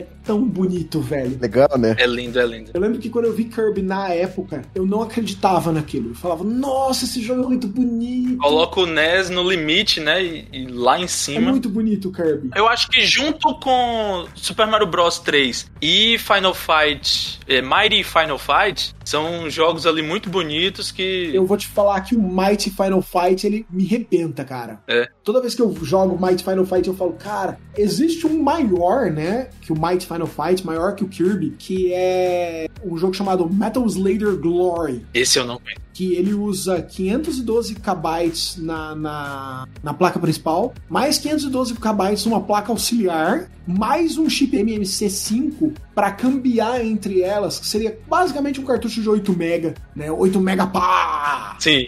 Mas assim, ficou restrito ao Famicom. E o maior jogo não licenciado do NES é o Action 52. Né, que é é horrível, é horrível, é muito horrível, certo? E o maior cartucho pirata não licenciado do Famicom chama A Winner Is You, que tem 64 megabits. É um cartucho musical. Nossa, esse Action 52 é horrível mesmo e já fiquei interessado porque tem um vídeo do AVGN bem antigo falando sobre ele. Nossa senhora, esse jogo é muito ruim. Aliás, existe uma lenda envolvendo o Action 52, porque o Action 52, dentro dele, o jogo principal do Action 52, ele chama é, Ninja Cheetahs, uma coisa assim. Nossa. Cheetah Ninjas, Ninja Cheetahs, uma coisa assim. Vem um, vem um, vem um, um guepardo num fundo rosa choque. É, Ninja Cheetah Man, eu acho. Que tosco, cara. Cheetah Man, é isso mesmo, não é Ninja Cheetah Man, é só Cheetah Man. Cheetah Man. Cheetah Man era pra ser o jogo principal dos caras que estavam desenvolvendo o Action 52 e eles, eles chegaram a fazer um piloto de um desenho, porque eles achavam que os Cheetah Man iam ser as próximas Tartarugas Ninjas. E existe uma continuação chamada Cheetah Man 2, que nunca foi lançada e até alguns anos atrás, quando, sei lá, uns 4 anos atrás, 5 anos atrás, por aí, no máximo 10 anos, não é nem isso. Acabaram lançando em, em cartucho e tudo mais? Acharam algumas milhares de unidades num armazém. Nossa, chegou a ser produzido isso. Chegou a ser produzido alguns milhares de cartuchos. Sim. Tipo, sei lá, 2 mil cartuchos, 3 mil cartuchos, foram produzidos 5 mil cartuchos. E ele é totalmente pirata, os dois. Eles não são licenciados pela Nintendo, eles usam uma versão modificada do Rabbit, que era usada pela Tengen, pra destravar o NES. E, cara, Cheetah Man 2 é horrível. Mas é muito, muito, muito, muito, muito interessante porque ele é um jogo de NES lançado basicamente três décadas depois do NES. É é um- um caso a se destacar, né? Interessante. Ah, mas ô, ô, 2019 temos o lançamento aí de Micromaids e eu consegui em cópia física do NES. Isso aí é prova que esse videogame ainda tá vivo, hein? Ele tá vivo? Não, com certeza. Sim, sim. acho que foi ano passado. Saiu um, um jogo beat'em up daquela dupla de personagens de, de filmes de comédia. Não sei o que, e Joe, e Joe Calado. Ah, do, do o Silent Bob é o, é o alguma coisa e Silent Bob. Isso. Que é um beat'em upzinho bem honesto. E Marcelo, como é, que, como é que eles conseguiram fazer essa transição aí pra América? Porque entrar no mercado americano com aquele cenário ruim, eles chegando com um videogame, ah, os lojistas iam torcer o nariz. Como é que eles fizeram isso aí? O coitado do Minoru Arakawa que teve que fazer É, o, o, o Minoru Arakawa, o Minoru Arakawa os corre, né? Mas antes disso, Cara, eu sou alucinado por uma biografia dele. Eu gostaria que ele escrevesse uma biografia dele mesmo. sim. Porque o que a gente tem dele de fora é espetacular. O cara chegou na época que era tudo mato mesmo, né? Sim, e pensa o seguinte: não só a questão de que era tudo mato, ele não tinha confiança dos dele, cara. Sim. Em vários momentos ele tava lutando contra a própria empresa, né? Na verdade, não contra a empresa, a empresa trabalhava com ele. Ni- quase ninguém acreditava nele, né? Porque o sogro mandou para os Estados Unidos, mesmo sem acreditar muito. Sim. Chegou nos Estados Unidos, as empresas não acreditavam muito. Muito bom. E é uma coisa que ele fala, tem entrevistas dele muito interessantes onde ele fala que a esposa dele falou pra ele assim: "Por favor, não aceita esse emprego. Não se mete na vida do meu pai", você tá entendendo? É quase como se fosse uma cilada feita pelo sogro, né? Ó, se não der nada certo, talvez ele até dispense a minha filha e consiga alguém melhor depois. É, quem sabe eu não coloco a minha filha com alguém melhor, né? Sim. E eles redesenharam então o produto mais uma vez. Olha, então, o interesse das pessoas é jogos. O interesse das pessoas com AVS é jogo. Então esquece, o AVS é caro. Vamos tirar o core do AVS, que é a pistola, certo? E vamos criar um brinquedo. Não vamos falar videogame. Nós vamos atacar duas alas. Nós vamos atacar a ala do eletrodoméstico e ao mesmo tempo nós vamos atacar a ala do brinquedo. Então, o, o eletrodoméstico, no sentido de o videogame vai se parecer com um VHS player. Exato, ele parece o videocassete. Parece um videocassete. Ele foi desenhado para ficar na sua sala lindo, maravilhoso, parecendo um, um elemento num- na época, né, nos anos 80. As pessoas tinham muito, a- as TVs eram muito menores, né? Para quem é jovenzinho que tá ouvindo a gente, a gente não tinha TV de 40 polegadas em casa. 32 polegadas. Tome 10, 14 É. polegadas. E era isso, né? Você não tinha TV no quarto, muitas vezes. TV no quarto, TV no quarto. Você tinha uma TV na casa. E se você, sua família tivesse sorte, a TV tinha 21 polegadas. É, não, não era sempre, né? sua família tivesse sorte, você tinha uma TV de 21 polegadas. Então, assim, eu lembro que, nossa, quando os meus pais compraram uma TV colorida de 14, foi uma festa. Eu sou de 1980, Sim. né? Então, assim, o meu presente de 10 anos de idade, meu presente quando eu fiz 10 anos, os meus pais deram uma TV pro meu quarto. Na verdade, o que? Eles compraram uma TV de alguém aí usada, colocaram no meu quarto. Foi o presente que eu tinha. Então, a partir daquele momento, eu tinha uma TV pra mim. E o engraçado é que a TV da sala nova, o meu videogame funcionava colorido. A TV do quarto, tudo bem que ela era preta e branca, mas mesmo que ela não fosse preta e branca, o videogame ia funcionar preto e branco nela, porque ela era pol. Ela não era multissetor. Ah, então, então tava tudo certo. Então tava tudo bem, tava tudo certo. Então eles construíram pra ser um pedaço, pra ser um videocassete, ou pra parecer um pedaço do seu Sim. aparelho de som, que muita gente tinha aparelhos de som na sala também. Tinha toca, toca discos, toca fita na sala. Então ele é uma cor muito neutra, ele é um cinza neutro, meio morto, branco. Se mistura muito bem com o ambiente, com os outros aparelhos, né? Ele é completamente desenhado pra ser a prova de, vamos dizer assim, a prova de idiotas, né? Porque assim, tudo só encaixa ali. Se não é ali, não tem como você encaixar o fio. Sim. Não é complexo instalar, ele é muito simples e o cartucho entra nele deitado. É, isso que é interessante e talvez tenha sido a, a falha do projeto, né, Marcel? Foi o calcanhar de Aquiles, né, do projeto. É. Eu, eu digo que não, não é um problema dele entrar deitado. Pelo menos essa descidinha que ela, que ela faz, né? Porque se fosse só Isso. encaixar, colocar ali e encaixar, tivesse um botão eject, eu acho que até daria pra ser naquela posição. Existem alguns desenhos que sugerem isso. Mas aquela baixadinha que dá. O cartucho entra no ângulo de mais ou menos 30 graus e você tem que baixar ele até dar o clique. Perfeito. Ali que tá o calcanhar. Esse problema era esse. Mas é que eles queriam dar essa sensação de algo luxuoso. Porque se muitos VHS players da época, muitos tape players da época, você colocava o VHS na horizontal, certo? Empurrava ele para baixo. É. Então você tinha tipo um casulo de plástico Hum. e aí você empurrava ele para ele encaixar no equipamento. O casulo de plástico orientava. Sim, é mesmo. Então, a Nintendo tentou copiar isso, mas existem desenhos extremamente interessantes do Famicom que mostram que a primeira vista era só a inserção no horizontal e que ele teria uma tampa de plástico transparente no qual você conseguiria ver o nome do cartucho, inclusive. Opa. Então você só enfiaria ele no horizontal.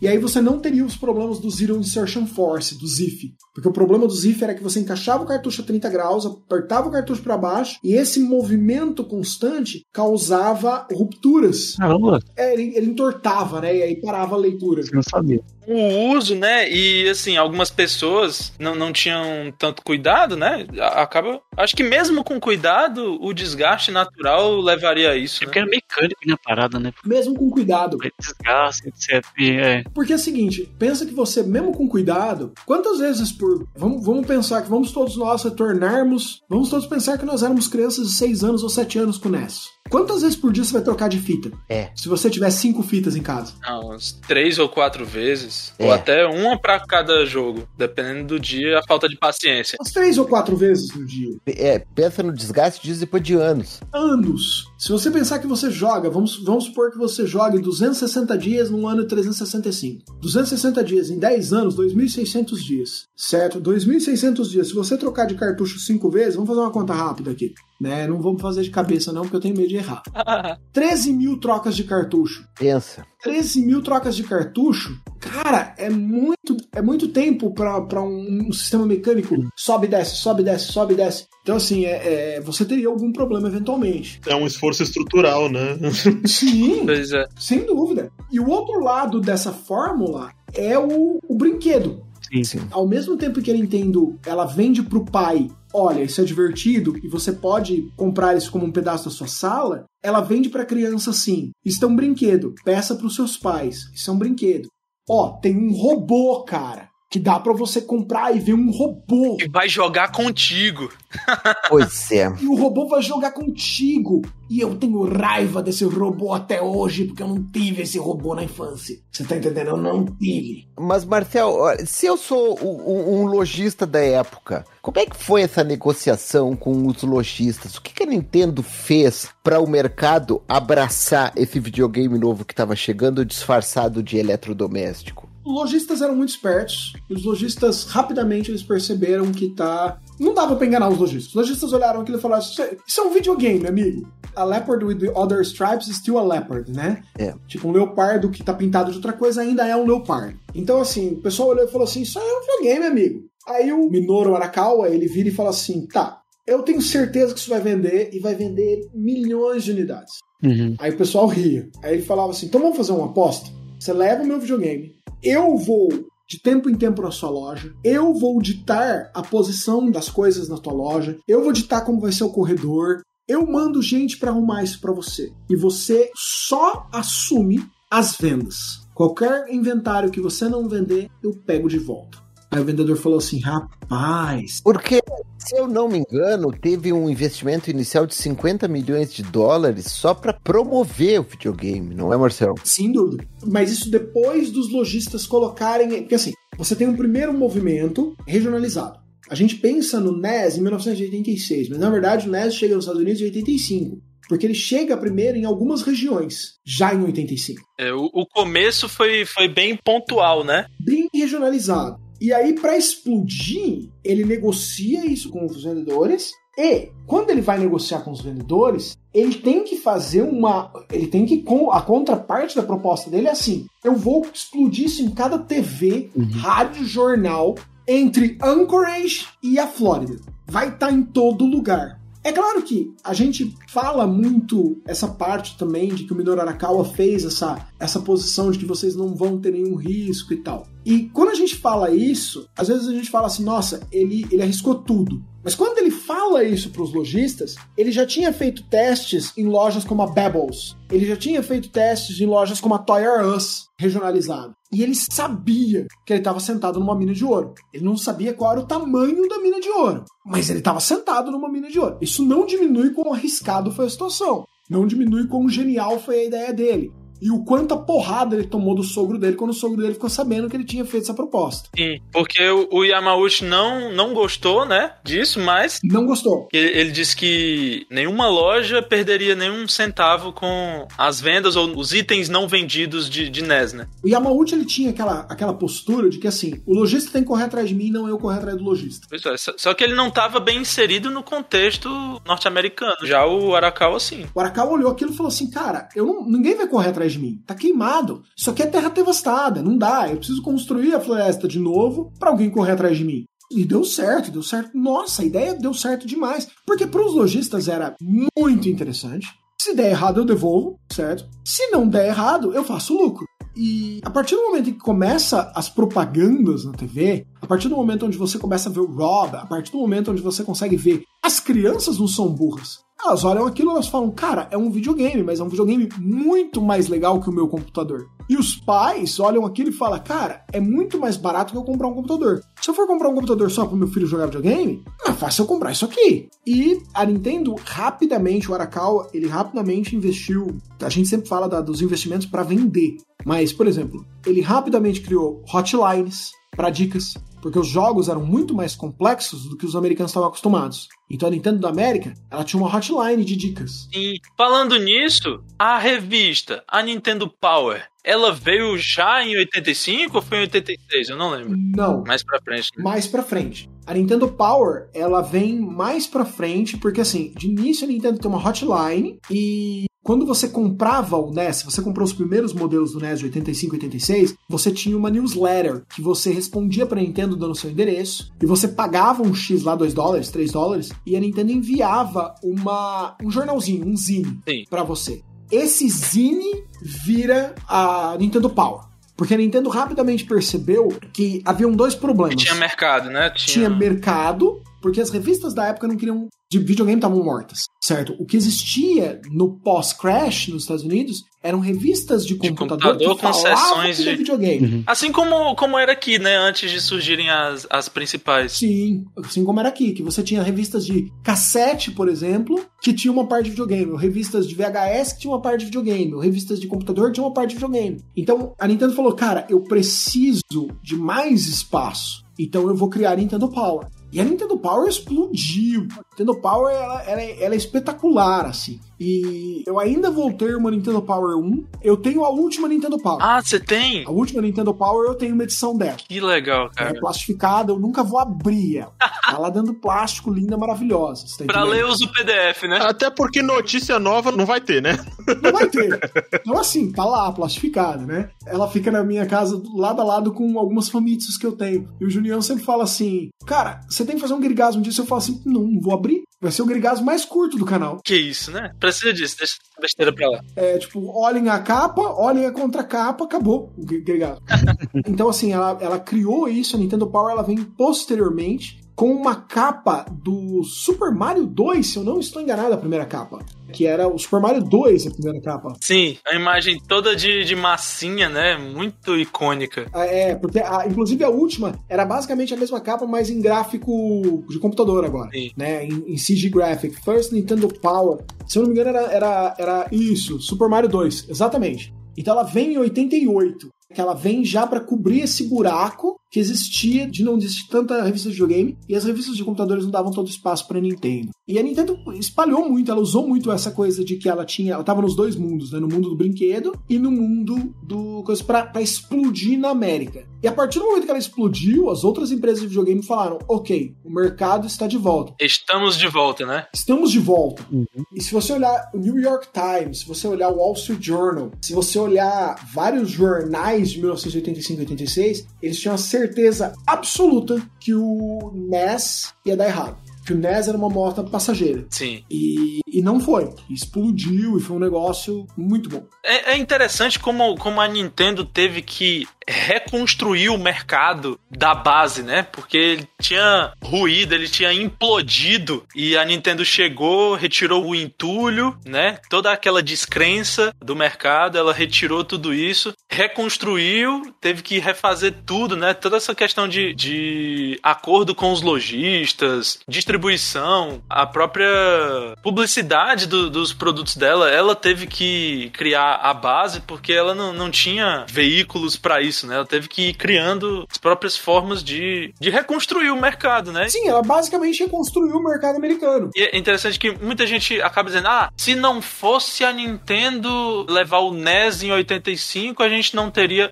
Tá, calma. A gente teria? Teria. Provavelmente viria outro depois. Mas a gente não teria como a gente tem hoje. Seria algo diferente, né? Completamente diferente. Um si, aí uma linha temporal alternativa bem diferente e imagino que estranha. Mas como foi assim, ótimo, né? Apesar de tudo que ela fez depois da soberba e algumas práticas predatórias e restritivas, nesse cenário, nesse ponto específico, ela tem muito mérito, que ela trouxe de volta o mercado. Ela ressuscitou o mercado.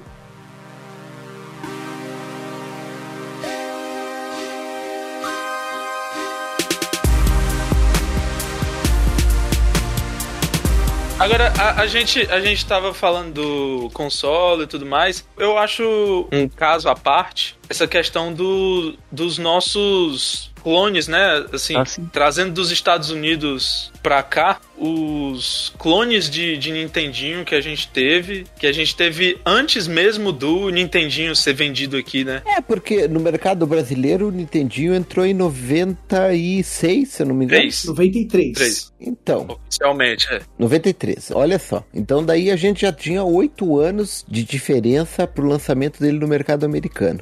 E, e aqui no nosso mercado o que imperava eram os Famiclones, não é mesmo? Sim, dúvida. Vendo aqui, e de acordo com o ótimo dossiê Old Gamer do NES, o primeiro, o estreante nessa área dos Famiclones foi o, o Dynavision 2 em 89. E caramba, ele era um, um Dynavision 1 com uma cor diferente e que rodava NES. Né? Quem conhece a versão do Atari 2600 vai olhar o Dynavision 2 e, e perceber a- a semelhança. É, é verdade. O Beat System é bem parecidinho com o NES mesmo, né? Aí tem vários outros, né? O CCE Top Game, o Beat System, o Supercharger, que é interessante por tentar trazer pra cá o visual do Famicom. Sim. Não o visual do NES, né? Que eu, eu acho muito bonito. O Beat System, na verdade, fez o contrário, né? O Beat System tentou trazer pra cá do NES, né? Sim, justo. Ele parece com o NES. Levemente modificado. Então, inclusive, teve um clone produzido por uma empresa americana chamada Messiah, que chamava Nex, já nos anos 2000. Chamava Nex com, com X. Hum, E a Nintendo enfiou um Cease and Desist neles enorme. nossa. Porque era basicamente um NES magro, nas exatas mesmas cores. Era um NES on a chip? Não, aqueles mais baratinhos? Era um NES on a chip, era um clonezinho americano. Sim. E ele era, ele era um NES, parecia que você tinha pego o NES e esmagado ele assim num tostec, sabe, de fazer sanduíche? Ah, Parecia que você tinha esmagado o NES assim. mas tinha corte diagonal, não? tinha o corte, tinha tudo bonitinho. Era um NES esmagado. E você enfiava o cartucho na frente dele, assim. O cartucho ficava metade pra fora, sabe? E eu acho que alguém na Nintendo olhou e falou assim: so much nope. E deu um season desist nos caras tão rápido, mas tão rápido, velho. A empresa sumiu depois da tal da Messiah. O que lucrou não deu, não deu nem pra pagar o. O advogado foi encarregado por ninjas. É, Eu fico imaginando quem é que olha pra um projeto desse e fala: vai dar. Fazer um- uma cópia de Nintendo, vai dar. Nunca deu nada de errado na história. É, Eu acho que não tem nenhuma possibilidade de dar errado. tipo, os caras hoje em dia, né, falam assim: ah, que tal se a gente fizesse um PlayStation 4 pirata? É, acho que, será que dá ruim? na relação aí, seria mais como um PlayStation 1 pirata, né? Porque esse foi um NES no início dos anos 2000, então, pegando a, a proporção aí entre um e outro, seria uma espécie de PlayStation 1. Sim. Seria o PlayStation. É algo muito impensável hoje em dia, velho. É bizarro. Não, mas empresas é, grandes e Modificado, né? grandes de- entre as oficiais faziam tudo isso, né, velho? É, biz- é muito impensável isso, é bizarro, velho. Isso, mas é porque uma coisa, uma coisa, e aí o, o meu amigo e colega de, de formação aí vai, na verdade, até superior, né? Porque eu não tenho nem a simples graduação e o meu amigo Zac aí tem mestrado na área. Mas uma coisa era ter leis no mercado e na indústria brasileira para favorecer esse tipo de prática, né? Uhum. Outra é ir na, na loucura e lançar, né? Sem nenhuma lei para dar base a isso, né? Tá, então, eu já até pensei um pouco como que uma coisa dessa era viável, entre aspas, né? O pessoal tinha na cabeça que, que era viável e podia fazer, porque fizeram, né? De fato, nesse período, velho. É porque Sim. era um negócio tipo emergente, era o início e o povo tinha pouca informação, era um negócio, era um, o rádio todo não era feito aqui. O pessoal, as leis daqui, não sei, talvez tinham brechas, porque eu não cheguei a estudar lei, né? da, da época. Não, é que é a lei de reserva de mercado, né? Então não, mas era, era, muita, era muito raso as coisas, não era igual hoje. Pô. Hoje tá tudo amarrado pra caramba, entendeu? Tudo. Tipo, Sim. a marca, o quem produz, o personagem, não sei o que, não sei o que, tudo tá amarrado pra caramba e naquela época não era desse jeito. Não posso falar tecnicamente, tipo, perfeitamente como era feito todas as leis, né, que vinculavam isso. Mas eu tenho certeza que não é, não é como hoje é, né? Que é muito mais refinada e tal, muito mais protegido, digamos, os direitos de, do jogo, do, do- da marca, dos personagens e, e- e como, tá, como é feito hoje, né? É muito mais amarrado. Registrado e. e É tudo. A sua, a sua empresa. Com seus direitos garantidos, né? Sim. Porque uma coisa, se o governo permitia isso e as empresas aqui faziam, na época, a Nintendo não poderia ter, é, sei lá, atacado diretamente o governo brasileiro? É, Sabe? Dizer, ó, vocês estão permitindo a, a pirataria do, do meu aparelho. Na verdade, não. Não, mas é que daí aí é a- não pode mexer com a lei do, do país, né? Tinha um lance de lei também. Exato, soberania. Isso, eu entendo que tem a soberania do, do país e tudo mais. Só que aí eu fico, eu fico pensando, até que ponto isso vai, né? Na verdade, tem, um, tem, um, tem uma questão assim. Sim, a Nintendo podia comprar uma briga aqui com relação à questão tecnológica. Existem, no entanto, algumas. O Phantom System, eu não sei falar do, do, do Dynacon, mas, por exemplo, o Phantom System era um design de placa, obviamente feito em cima da tecnologia desenvolvida pela Nintendo, mas feita pela Gradiente. Então ela teria que provar uma quebra de patente e de que era tecnologia de- derivativa, né? Criação derivada do produto original dela Certo. Fazer isso num universo onde existia lei de reserva de mercado, certo? Com um sistema de, de leis completamente alienígena ao que ela tinha, já seria extremamente difícil. Mas ela provavelmente não agiu. Não tem como a gente provar isso documentalmente ainda. Eu espero que um dia a gente tenha alguma, algum vazamento, algum leak da Nintendo que Um estudo específico disso, né? não, teria que ser um leak mesmo, teria que ser um vazamento de documento pra gente ter a certeza disso. Certo. Mas se nós tivermos que dar um chute educado aqui, provavelmente a Nintendo não, não quis se mexer contra Dynacon e contra o Gradiente e Beat System ou quem mais estava fazendo isso, Dactar e tudo mais, A CCE, CCE, Milmar. porque ela não tinha uma presença oficial no mercado. Porque imagina se você pega um juiz, você tá entendendo? Sim. Você pega um juiz bravo num determinado dia, um juiz nacionalista bravo, e aí você fala assim: olha, eu posso provar. Em alguns casos, por exemplo, CCE, Dynacon, era fácil. Placa era exatamente uma cópia. Mas assim, eu posso provar que esse cara copiou o Famicom. Uhum. Tá aqui a cópia. Sim. Aí o juiz vai perguntar pra você assim: você vende o Famicom em território nacional? Hum. Não. Você vende cartucho em território nacional? Não. Que dinheiro você tá perdendo se você não tá oficialmente aqui? Aí a Nintendo ia tremer na base. Não, e detalhe, não tá nem perdendo. E deixando de ganhar, porque você não tava aqui. Eu não sei, eu não sei, eu não sei, eu não entendo isso como motivo de pedir, entre aspas, piratear. Não sei, velho. Tirar a propriedade intelectual da produção do, do, do- do console pra fazer em outro país. Aí a gente entra em outro detalhe, porque assim, Não sei, velho. Aí, em tese, pra Nintendo seria até interessante. Ela não tá gastando dinheiro com manufatura de consoles para o Brasil e ainda assim tá vendendo é, jogo pro Brasil. Em tese, se a gente não levar em consideração a pirataria, Mas, mas só em tese, né? Porque, porque o próprio Mas Brasil ela fazia vendia seus. Não, não, não vendia. Não, não vendia. Pois é. Não, vinha tudo pirata. Eu. não vendia, mas chegava. Sabe, alguém comprava e trazia. É. No final das contas, a gente recebia jogos. Mas aí era, era no caminhão do frango, né? Ah, mais ou menos. Mas aí eu entendo. Mais ou menos, velho. Fica muito especulativo, né? Agora, eu, eu entendo que a Nintendo deve ter percebido que em vez de comprar briga, seria muito mais produtivo para ela ter, de fato, participação no mercado e ir varrendo aos poucos esses clones dela, né? O Homem-Aranha foi caçando o clone de um por um e derrotando. Mas é, olha, é, aí esse gancho, assim, que a gente tá falando de mercado, me, me leva a pensar justamente nisso. Qual que era o tamanho do mercado e o, o NES realmente dominava o mercado? Americano? Ela era o mercado. Sim, ela era o mercado. Então, então era, é- era um veio muito lucrativo, porque o NES, se eu não tô enganado, ele vendeu 60 milhões de cópias, não foi isso? Nananana. Quando o senhor me pergunta uma coisa dessa de bate-pronto assim, o senhor acaba com a minha raça. De bate-pronto assim. Mas essa a minha memória não, não, não me engana. 61,91 milhões de unidades, segundo dados da Nintendo, em maio de 2021. Mas então, isso aí não é, não é absurdo pra época, porque assim, ó, o poder aquisitivo do, da, daquela época era menor que de hoje e também tinha menos gente no mundo, tem que pensar nisso também. A, a população econômica ativa que tinha acesso a isso era, era bem menor. Sem dúvida, certo? A gente não pode fazer comparações diretas nos números de venda é, dos aparelhos, porque as épocas onde eles estão sendo vendidos, é, é- elas são obviamente diferentes. Existe um ex, inclusive um ex-presidente da Sony Computer Entertainment, que ele fala que basicamente o mercado não cresceu desde a época do Play 2 e que o mercado de videogame é o mesmo desde a época do Play 2, aproximadamente entre 220 e 240 milhões de usuários. E quando você está falando do Play 2, você está falando de 20 anos, 2000, falando de 20 anos atrás. Então, quando você para para pensar, menos gente na Terra, menos gente com acesso à TV, menos gente com acesso a eletrônicos, menos gente com poder expendable income, né, que, que, que, tipo, é, que, que tinha dinheiro sobrando no final do mês para gastar em videogame. Exato. Porque videogame não é arroz, não é feijão, não é carne, não é escola. Então, o videogame é normalmente na fila das pessoas o último gasto Exato. ele ganha de turismo e só. Então, quando você para pra pensar assim, essa comparação, ele vendeu muito, 33 milhões de unidades, mais de 33 milhões de unidades só nos Estados Unidos. Então ele era basicamente o mercado de videogame por anos nos Estados Unidos, era ele. O que irritava a Electronic Arts de sobremaneira. Você pode dizer que o NES, a gente pode até ser poético aqui, e dizer que o NES é a areia que irritou a Electronic Arts o suficiente para gerar a pérola que seria o 3DO.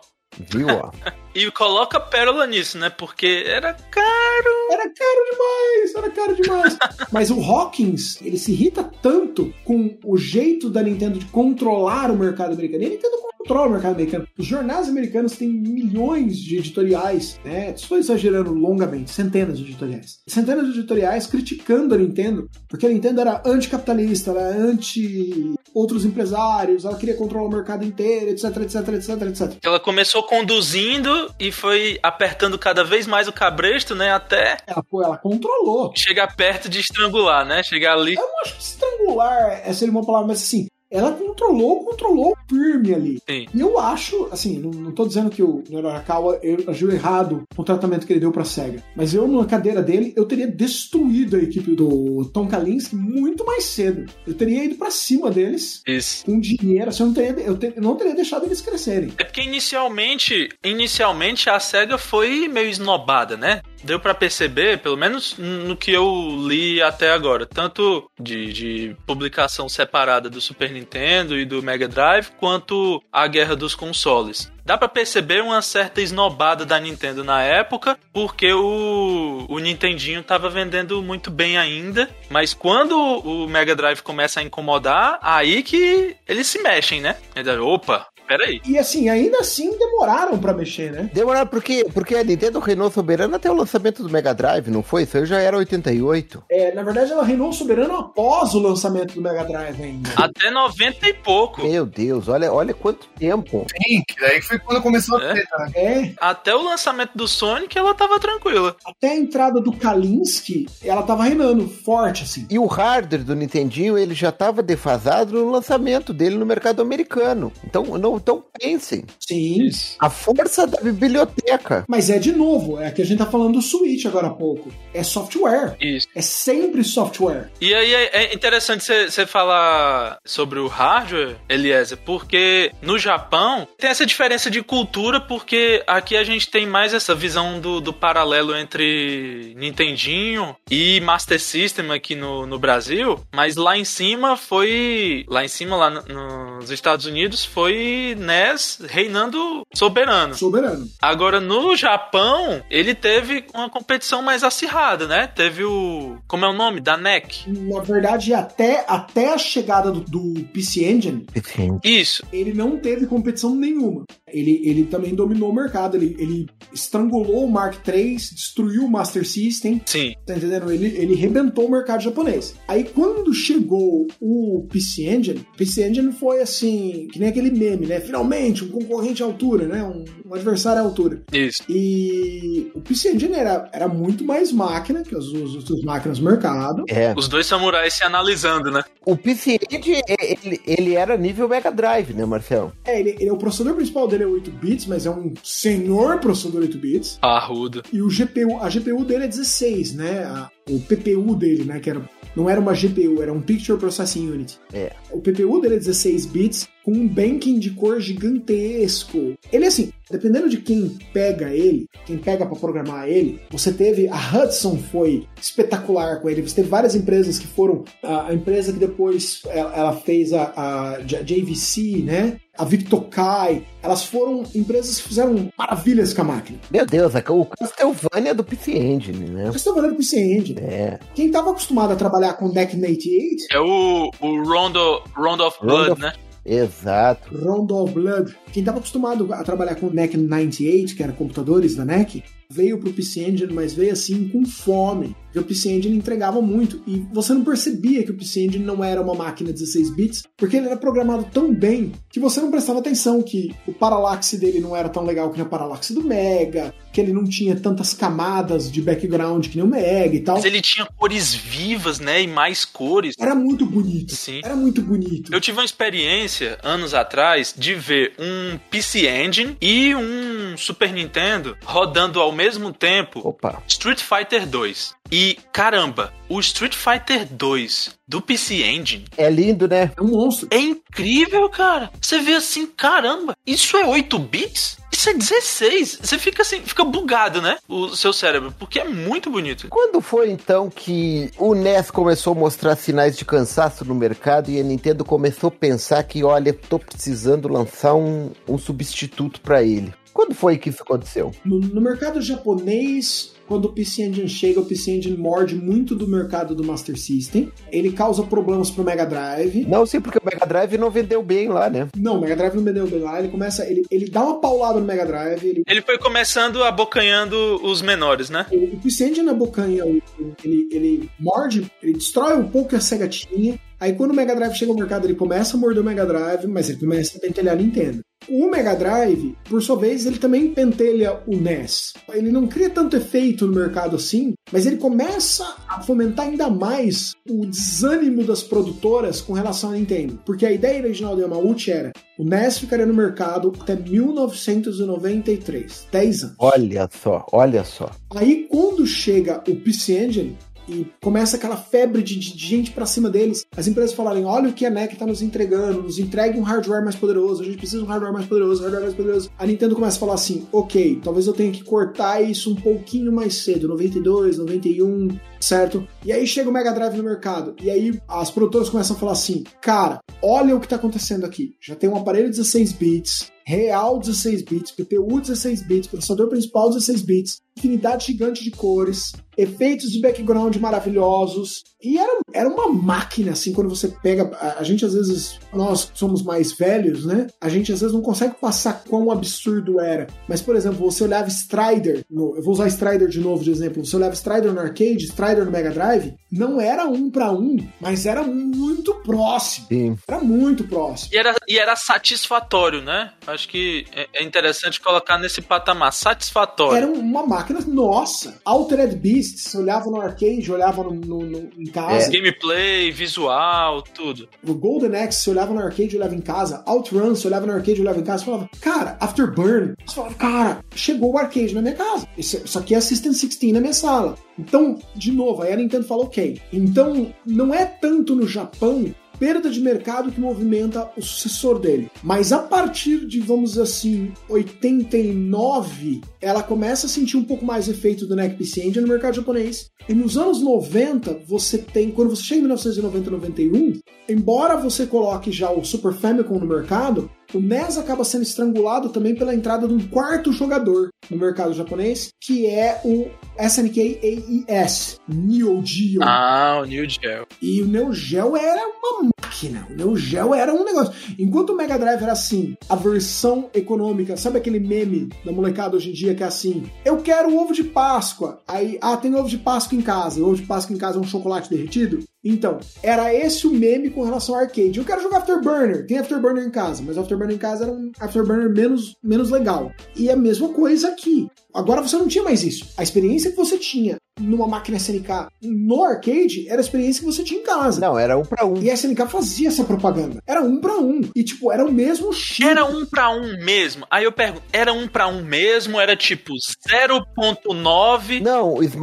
tanto que assim, ó, até hoje em dia, tu pode pegar uma, uma VMS consolidada Exatamente, né? e ela vai estar, é a mesma coisa do, do teu, teu Neo Geo. E vai receber o, o cartuchão do, do Neo Geo. Exato. É o exato mesmo jogo.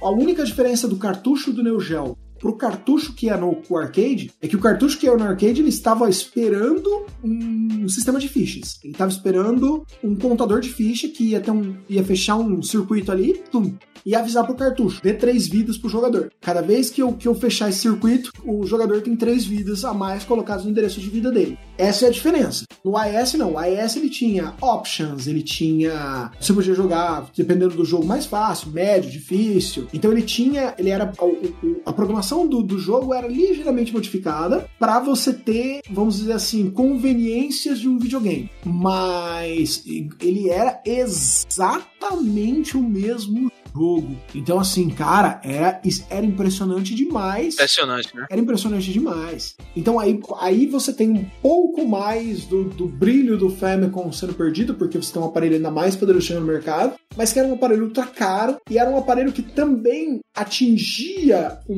mercado. Ele, ele, ele acabava roubando mais mercado do Mega Drive Mais elitizado, né? Era, era um outro perfil de, de consumidor. e também que não era o perfil de consumidor que a Nintendo queria atingir nem com o NES nem com o Super Nintendo. Porque se você olhar, o Super Nintendo não usa nas propagandas dele o arcade na sua casa. Sim. Quando o Super Nintendo chega, o Super Famicom chega, ele já chega na ideia de eu sou um videogame, meus jogos são criados para você jogar na sua casa, com longa- levando o tempo que você quiser e tal. Tenho, ar, tenho arcades adaptados para mim? Sem dúvida, mas não é a minha função principal. Nos Estados Unidos, não. Nos Estados Unidos, a partir do momento que a equipe do Tom Kalinske começa a apertar, eles começam a levar o NES às cordas. Então, o Mega Drive tinha mais poder, né? E constantemente eles lembravam a galera disso. O Mega Drive é mais poderoso, o Mega Drive é mais forte, o Mega Drive é mais incrível, o Mega Drive é mais isso, o Mega Drive Mais rápido, né? Blast Processing. né? E, e- e tem mais cores, ele tem mais, ele é 16 bits. E ele é legal porque ele tem jogos mais legais. Vo- Você não é uma criancinha jogando coisas infantis. Você é um, é um cara descolado jogando o que a gente tem, né? Sempre destacando essa imagem de jovem descolado. Você, você quer sangue, você quer vísceras. Genesis 10. Sim. Né? Genesis does.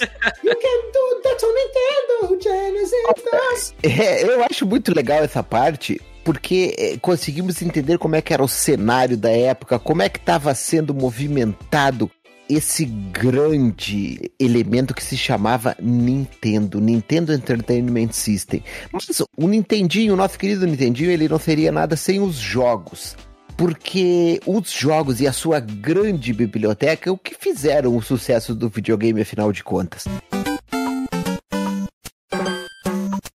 Eu quero pedir para cada um de vocês, agora de memória, de bate-pronto, trazer pra gente, para nossos queridos ouvintes, os três jogos principais do Nintendinho para vocês, os que estão na memória e o que vocês consideram o melhor. Eu vou começar pelo nosso convidado, Marcel. Três jogos do Nintendinho memoráveis. Rapaz, eu vou falar pra você assim, três jogos que eu gastaria horas ininterruptas nele. Super Mario 3, absolutamente eu gastaria assim tardes. Eu já comprei Super Mario 3 mais vezes que eu tenho dedos no, no- corpo. E Tartarugas Ninja Manhattan Project é espetacular, é incrível, é fantástico, é sensacional. E Might Final Fight. Se eu tivesse que colocar três que eu perderia uma tarde fácil, assim, de bate-pronto, sem pensar, eu, eu colocaria esse. Eu posso citar mais uns 20, mas a gente tem mais convidados que tem que falar também. Ismael. Eu confesso que, que não tenho a plataforma como uma muito especial pra mim e que nem tenho tanto tempo de jogo nela. Mas eu, eu, eu poderia destacar alguns jogos que são especiais pra mim, que do pouco que eu joguei da plataforma são os que eu mais gosto. Como eu sou muito fã de, de beat'em up, jogos beat'em up, eu destaco o Double Dragon, né, que é um, é um marco pro gênero e gosto, jogo até hoje. Se pegar um- uma dupla aí pra tirar até o fim, ou pelo menos tentar avançar bastante no jogo, tô sempre disposto. Outro, que é um joguinho de ação clássico, que pega aqueles brucutus de filmes de ação da década de 80 e coloca em cenários futuristas bem bizarros, que é Contra, né? O primeiro Contra, o Contra clássico. O desafio que ele traz é muito interessante e eu gosto de jogar até hoje. E outro, por ser muito fã de, de jogos shoot 'em up, é um que, que é muito especial pra mim e de vez em quando eu tô jogando a versão em 3D no 3DS, que é, é muito bonita, mas que no NES já, já era muito bonita também, que é o Zivias, né, o Chevios, que é, é um joguinho de nave muito competente, que tem o, o tirinho normal, aquela bombinha que joga nos outros inimigos lá embaixo, bem básico, bastante desafiador, mas sem exagero, muito divertido de jogar até hoje. Sim, sim. De navinha, sou muito fã. Alô, Leandro. Três joguinhos de NES, Leandro. Opa, ó, vamos, eu vou chover no molhado aqui, porque pra mim, jogo de NES, enquanto a gente tava conversando aqui, eu tava com- jogando meu NES Classic, até mandei a foto aí do meu filho jogando, ele jogou uns segundinhos aqui. Vou destacar que acho que pra mim que três que foram muito marcantes pra mim na, na minha época de NES, jogando NES. Super Mario 3, que é chover no molhado, a gente já fez um programa especial sobre ele. O próprio Marcel falou também sobre o- Estão dançando na chuva, né? É sempre divertido. então, aí eu fiquei zapinando aqui sobre os jogos que tinha no meu, no meu NES Class, no meu NES Mini, Ah, que ele é destravado, né, pra variar, ô Ismael. Ô Ismael não, ô Eliezer. sim. Negra, como é que ia ser diferente? Não, claro, claro. O meu emulador de NES é o NES Classic também. Tamo junto. Como é, como é que seria diferente? Exato. E, e mais, e mais, meu controle é aquele da 8-bit do, porque, né, 8-bit do, what Nintendo também. É, sim, sim. Nossa, excelente, viu? O meu, eu só não coloquei o meu pra jogar nesse daí porque tava sem bateria. Aí eu carreguei e tava jogando com ele agora. Então, Super Mario 3, Tartarugas Ninja 2, o Arcade Edition lá que o, que o Marcel falou que foi o primeiro lá no Japão. Que esse jogo eu joguei demais, eu tinha ele original. Ai, como eu joguei esse jogo, meu Deus, como eu gosto desse jogo. Eu gosto tanto desse jogo, é engraçado, eu gosto tanto, eu joguei tanto, só que só consegui chegar até a segunda fase. eu sempre morria pro Rocksteady. E o terceiro, E o terceiro jogo não poderia ser diferente, sou muito fã da franquia no como. Spider-Man. Não, Ah, não é o Spider-Man, mas começa com S também. É Os Simpsons em Mutant World. Aquele que é a invasão dos mutantes. Space Mutants. Space Mutants, exatamente. Também joguei demais esse jogo, demais. nossa, Space Mutants, esse eu nunca ouvi falar. Cara, tem pra tudo, tem até pra geladeira esse jogo. Tem pro Mega Drive, tem pro Nintendinho, Ah, sim, pro Master, tem pra tudo. pro Master. E por mais que ele fosse horroroso o Nintendinho, eu, eu joguei muito. E, e, mano, esses jogos eram muito difíceis. Caraca, que console de jogo difícil. Gente, como diz o Eliezer, eles faziam um jogo difícil justamente pra você ter fator replay, pra você aprender o jogo mesmo, que senão ele acabava rápido. Você vê um long play desses jogos, é, é o quê? 45, 50 minutos? É, duas horas no máximo. O cara que se garante muito e passa direto. Sim, então, e eu desse do Space Mutants nunca passei da fase do skate também. Brasil, o país que ganhou prato no skate, olha isso. Meu Deus. Eu, não sabia, eu não sabia subir no skate. Eu acho que eu tinha que fazer alguma coisa lá que eu não sabia. E aí depois eu não joguei mais. Matheus Farina, puxa daí três joguinhos de NES. Vamos lá, NES não foi um console que eu tive muito, mas ele é um console extremamente importante, sem dúvidas. Sim. Então, pra não chover muito molhado e não citar os que vocês já falaram, eu vou falar de Dragon Warrior, também conhecido como Dragon Quest, tá? Que antes de, antes de Final Fantasy houve Dragon Quest. Opa. Mega Man 2, Mega Man 2 também, que era um jogo de ação violentamente divertido e até hoje tem aí, né, influências. Quem não jogou Mega Man É, é verdade. sabe? Quem zerou Mega Man consegue colocar isso no currículo, é tido como é, sinônimo de perseverança por muitos empregadores. E The Legend of Zelda, que é outro joguinho aí, né, que tem influência até hoje. Muita gente sabe, muita gente tá esperando aí o próximo Zeldinha. E The Legend of Zelda começou lá no NES, do primeiro NES, e é muito bom. Aquela musiquinha, aquela musiquinha, essa musiquinha maravilhosa, meu Deus do céu, que coisa linda.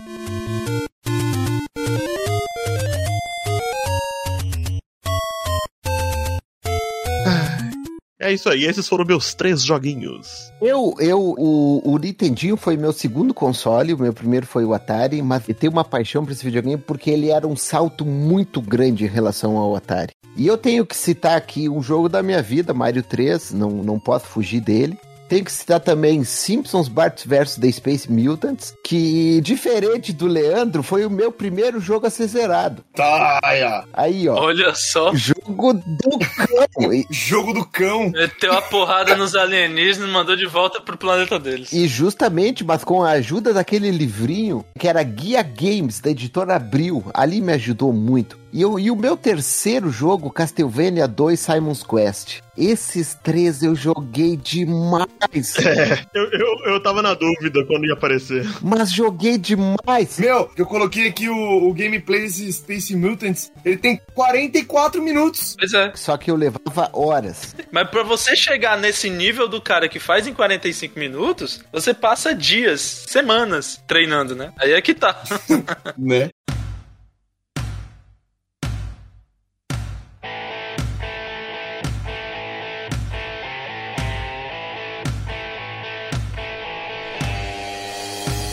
Pessoal, esse foi o nosso especial sobre o Nintendinho, com a participação muito especial do Marcel Bonatelli, do Minicastle. Marcel, muito obrigado em nome de toda a equipe do Devolve por a sua disponibilidade, pela sua participação, por a, a sua a- aparentemente infindável capacidade de conhecimento desses consoles. Marcel, muito obrigado. De forma alguma, mestre Eliezer, é sempre um prazer vir conversar com vocês de Nintendo, é sempre um prazer vir conversar de, de videogame, certo? E, e é só chamar que a gente vem. A gente marca e a gente já vem pra conversar, porque ainda tem Super Famicom, ainda tem Nintendo 64, você tá entendendo? A gente já, eu já começo até a salivar.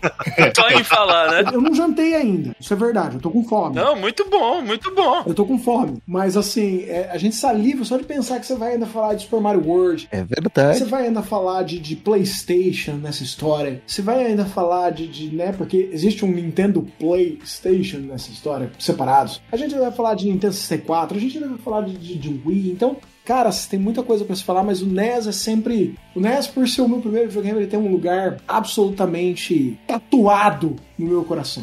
Ele, ele é sensacional. Onde é que a gente te encontra, Marcel? Olha, pra quem não me conhece, eu sou o Marcel do Minicastle. Vocês me encontram sempre no Minicastle, né? Talvez por isso Marcel do Minicastle. E as pessoas me encontram no Minicastle. O Minicastle é um canal no YouTube, também é um blog, mas a gente hoje tem pouquíssimas matérias escritas, né? Mas ele, o Minicastle, só você procurar minicastle.org, você chega na gente, tem o símbolo no castelinho. Nós temos vídeos compridos livros, certo? Sobre o mercado de videogame, sobre história do videogame, sobre design. A gente tem reviews, a gente tem coisas que eu não entendo, a gente tem é, todo tipo de coisa no Mini. Jerigaza. Grigasmos, eu tô esperando uma coisa desesperada pra fazer um grigasmo, mas ah, eu recebi um e-mail hoje da Limited Run que está atrasado, que é a edição KO do Scott Pilgrim vs. Mundo. Ah, não! Uh, você, você pegou a, a versão de colecionador? Aquela mais Eu completa? peguei aquela versão que vem numa maleta. Nossa! Certo, que você abre a maleta, ela tem uma a banda e tal dentro da maleta e toca música, certo? É, eu, eu peguei a versão simples de PS4 mesmo. Eles mandaram um e-mail falando, ó, tá atrasado, nós não sabemos, por causa da pandemia a gente não tem uma data pra dar e tal, mas vai vir, vai vir. Assistirei com muito prazer. Então, assim, eu tô tava desesperado porque o prazo original que eles tinham dado pro envio era setembro. E eu falei assim, nossa, eu preciso fazer um gargasmo disso. E. Ah, Mas a espera vai valer a pena, porque é um, é um pacote lindo Ah! e digno, digníssimo de coleção, realmente. Opa, olha, olha aí, Ismael. caras, eu tenho três gargasmos com eles esperando pra vir. Tem o Doom, a edição especial. Tem a edição especial do. Ah, o Doom 64 ou o Doom 1 mesmo? O Doom, aquela caixa do Switch que vem com o Doom 1, Doom 2, Doom 3. Que Hum, vem com o o card, certo? sei. Eu peguei aquela edição e peguei também a edição especial do Double Dragon Neon. Meu Deus. Nossa! certo? Que vem com os bonequinhos dos irmãos Billy e Jimmy, certo? E aquele visual do Double Dragon Neon é muito bonito, né? Muito estiloso. Então, assim, a gente tá atrasado com os Gerigasmos aí, porque as coisas estão atrasando pra chegar, mas elas virão e muitos Gerigasmos sensacionais acontecerão aí. E eu babarei assistindo. Ismael! Quem escuta sabe, essas são as duas minhas duas principais redes sociais, é, Twitter e Instagram, com arroba EdFênix. Tava meio sumido no Twitter, mas eu voltei a jogar umas coisinhas no PlayStation 4. Eu vi hoje, hein? Já postei uns prints lá de Red Dead Redemption 2, que eu tava. Bom jogo. Esse jogo é bom demais. Eu tava experienciando, né? Tranquilo, andando a cavalo, vendo a paisagem, tirando umas fotos. Tranquilo, tranquilo. E tá muito bom. Eu, eu achei engraçado o Ismael falando isso aí, andando de cavalo. Eu lembrei do Sheldon andando de cavalo, pensando na vida. Leandro! Opa, eu tenho aqui a minha rede Telegram, que é arroba leandro.soares85. Telegram não, Instagram. O, no Twitter, Leandro Soares85. No PicPay, que é a minha rede social mais importante atualmente, que é arroba leandros85. Não esqueceu o canal do Nicolas Nini. Inclusive, hoje, acho que essa semana eu voltei a fazer edição. Eu comecei a editar o último vídeo gravado dele, com um aperto no coração, sem criatividade nenhuma, mas acho que até o final do mês sai esse vídeo. Que aí eu vou dar, dar um tempo. Ah, mas fazendo vai ser legal. Vai, ser- vai ser o quê? É, aquele brownie? Opa, larica total, né? Maroto, não? Brownie com ervas. Ou esse é pro outro canal? Esse deveria ser pro outro canal, e eu não sei nem do que você tá falando. Esse é pro outro canal, né? É um brisadeiro. Receita rápida de brownie, 4 minutos e 20 de, de receita de brownie, não? Olha vocês. Ervas aromáticas. E vê assim, pensa. Ouvintes, isso tudo é mentira, é calúnia, viu? Eu não faço nada disso que eles estão supondo que eu faça. Aham, sei. Matheus Florino! O meu jabazinho, vocês conseguem encontrar-me nas redes sociais, Twitter e Instagram, em arroba Mateus Farina e na twitch.tv barra Farináceos, fazendo streams segundas, quartas e sextas, sem falta, sem atraso, exceto quando tem. E você também consegue esse podcast nas redes sociais, no Twitter e no Instagram, em arroba Devolve Podcast, onde a gente está lá, exceto quando não está. Eu sou o Eliezer Ferronato, arroba ele Ferronato no Twitter. Muito obrigado pela audiência, galera. É isso aí. Valeu, falou, gente. Valeu, obrigado. Falou! Valeu! Tchau, tchau! Valeu!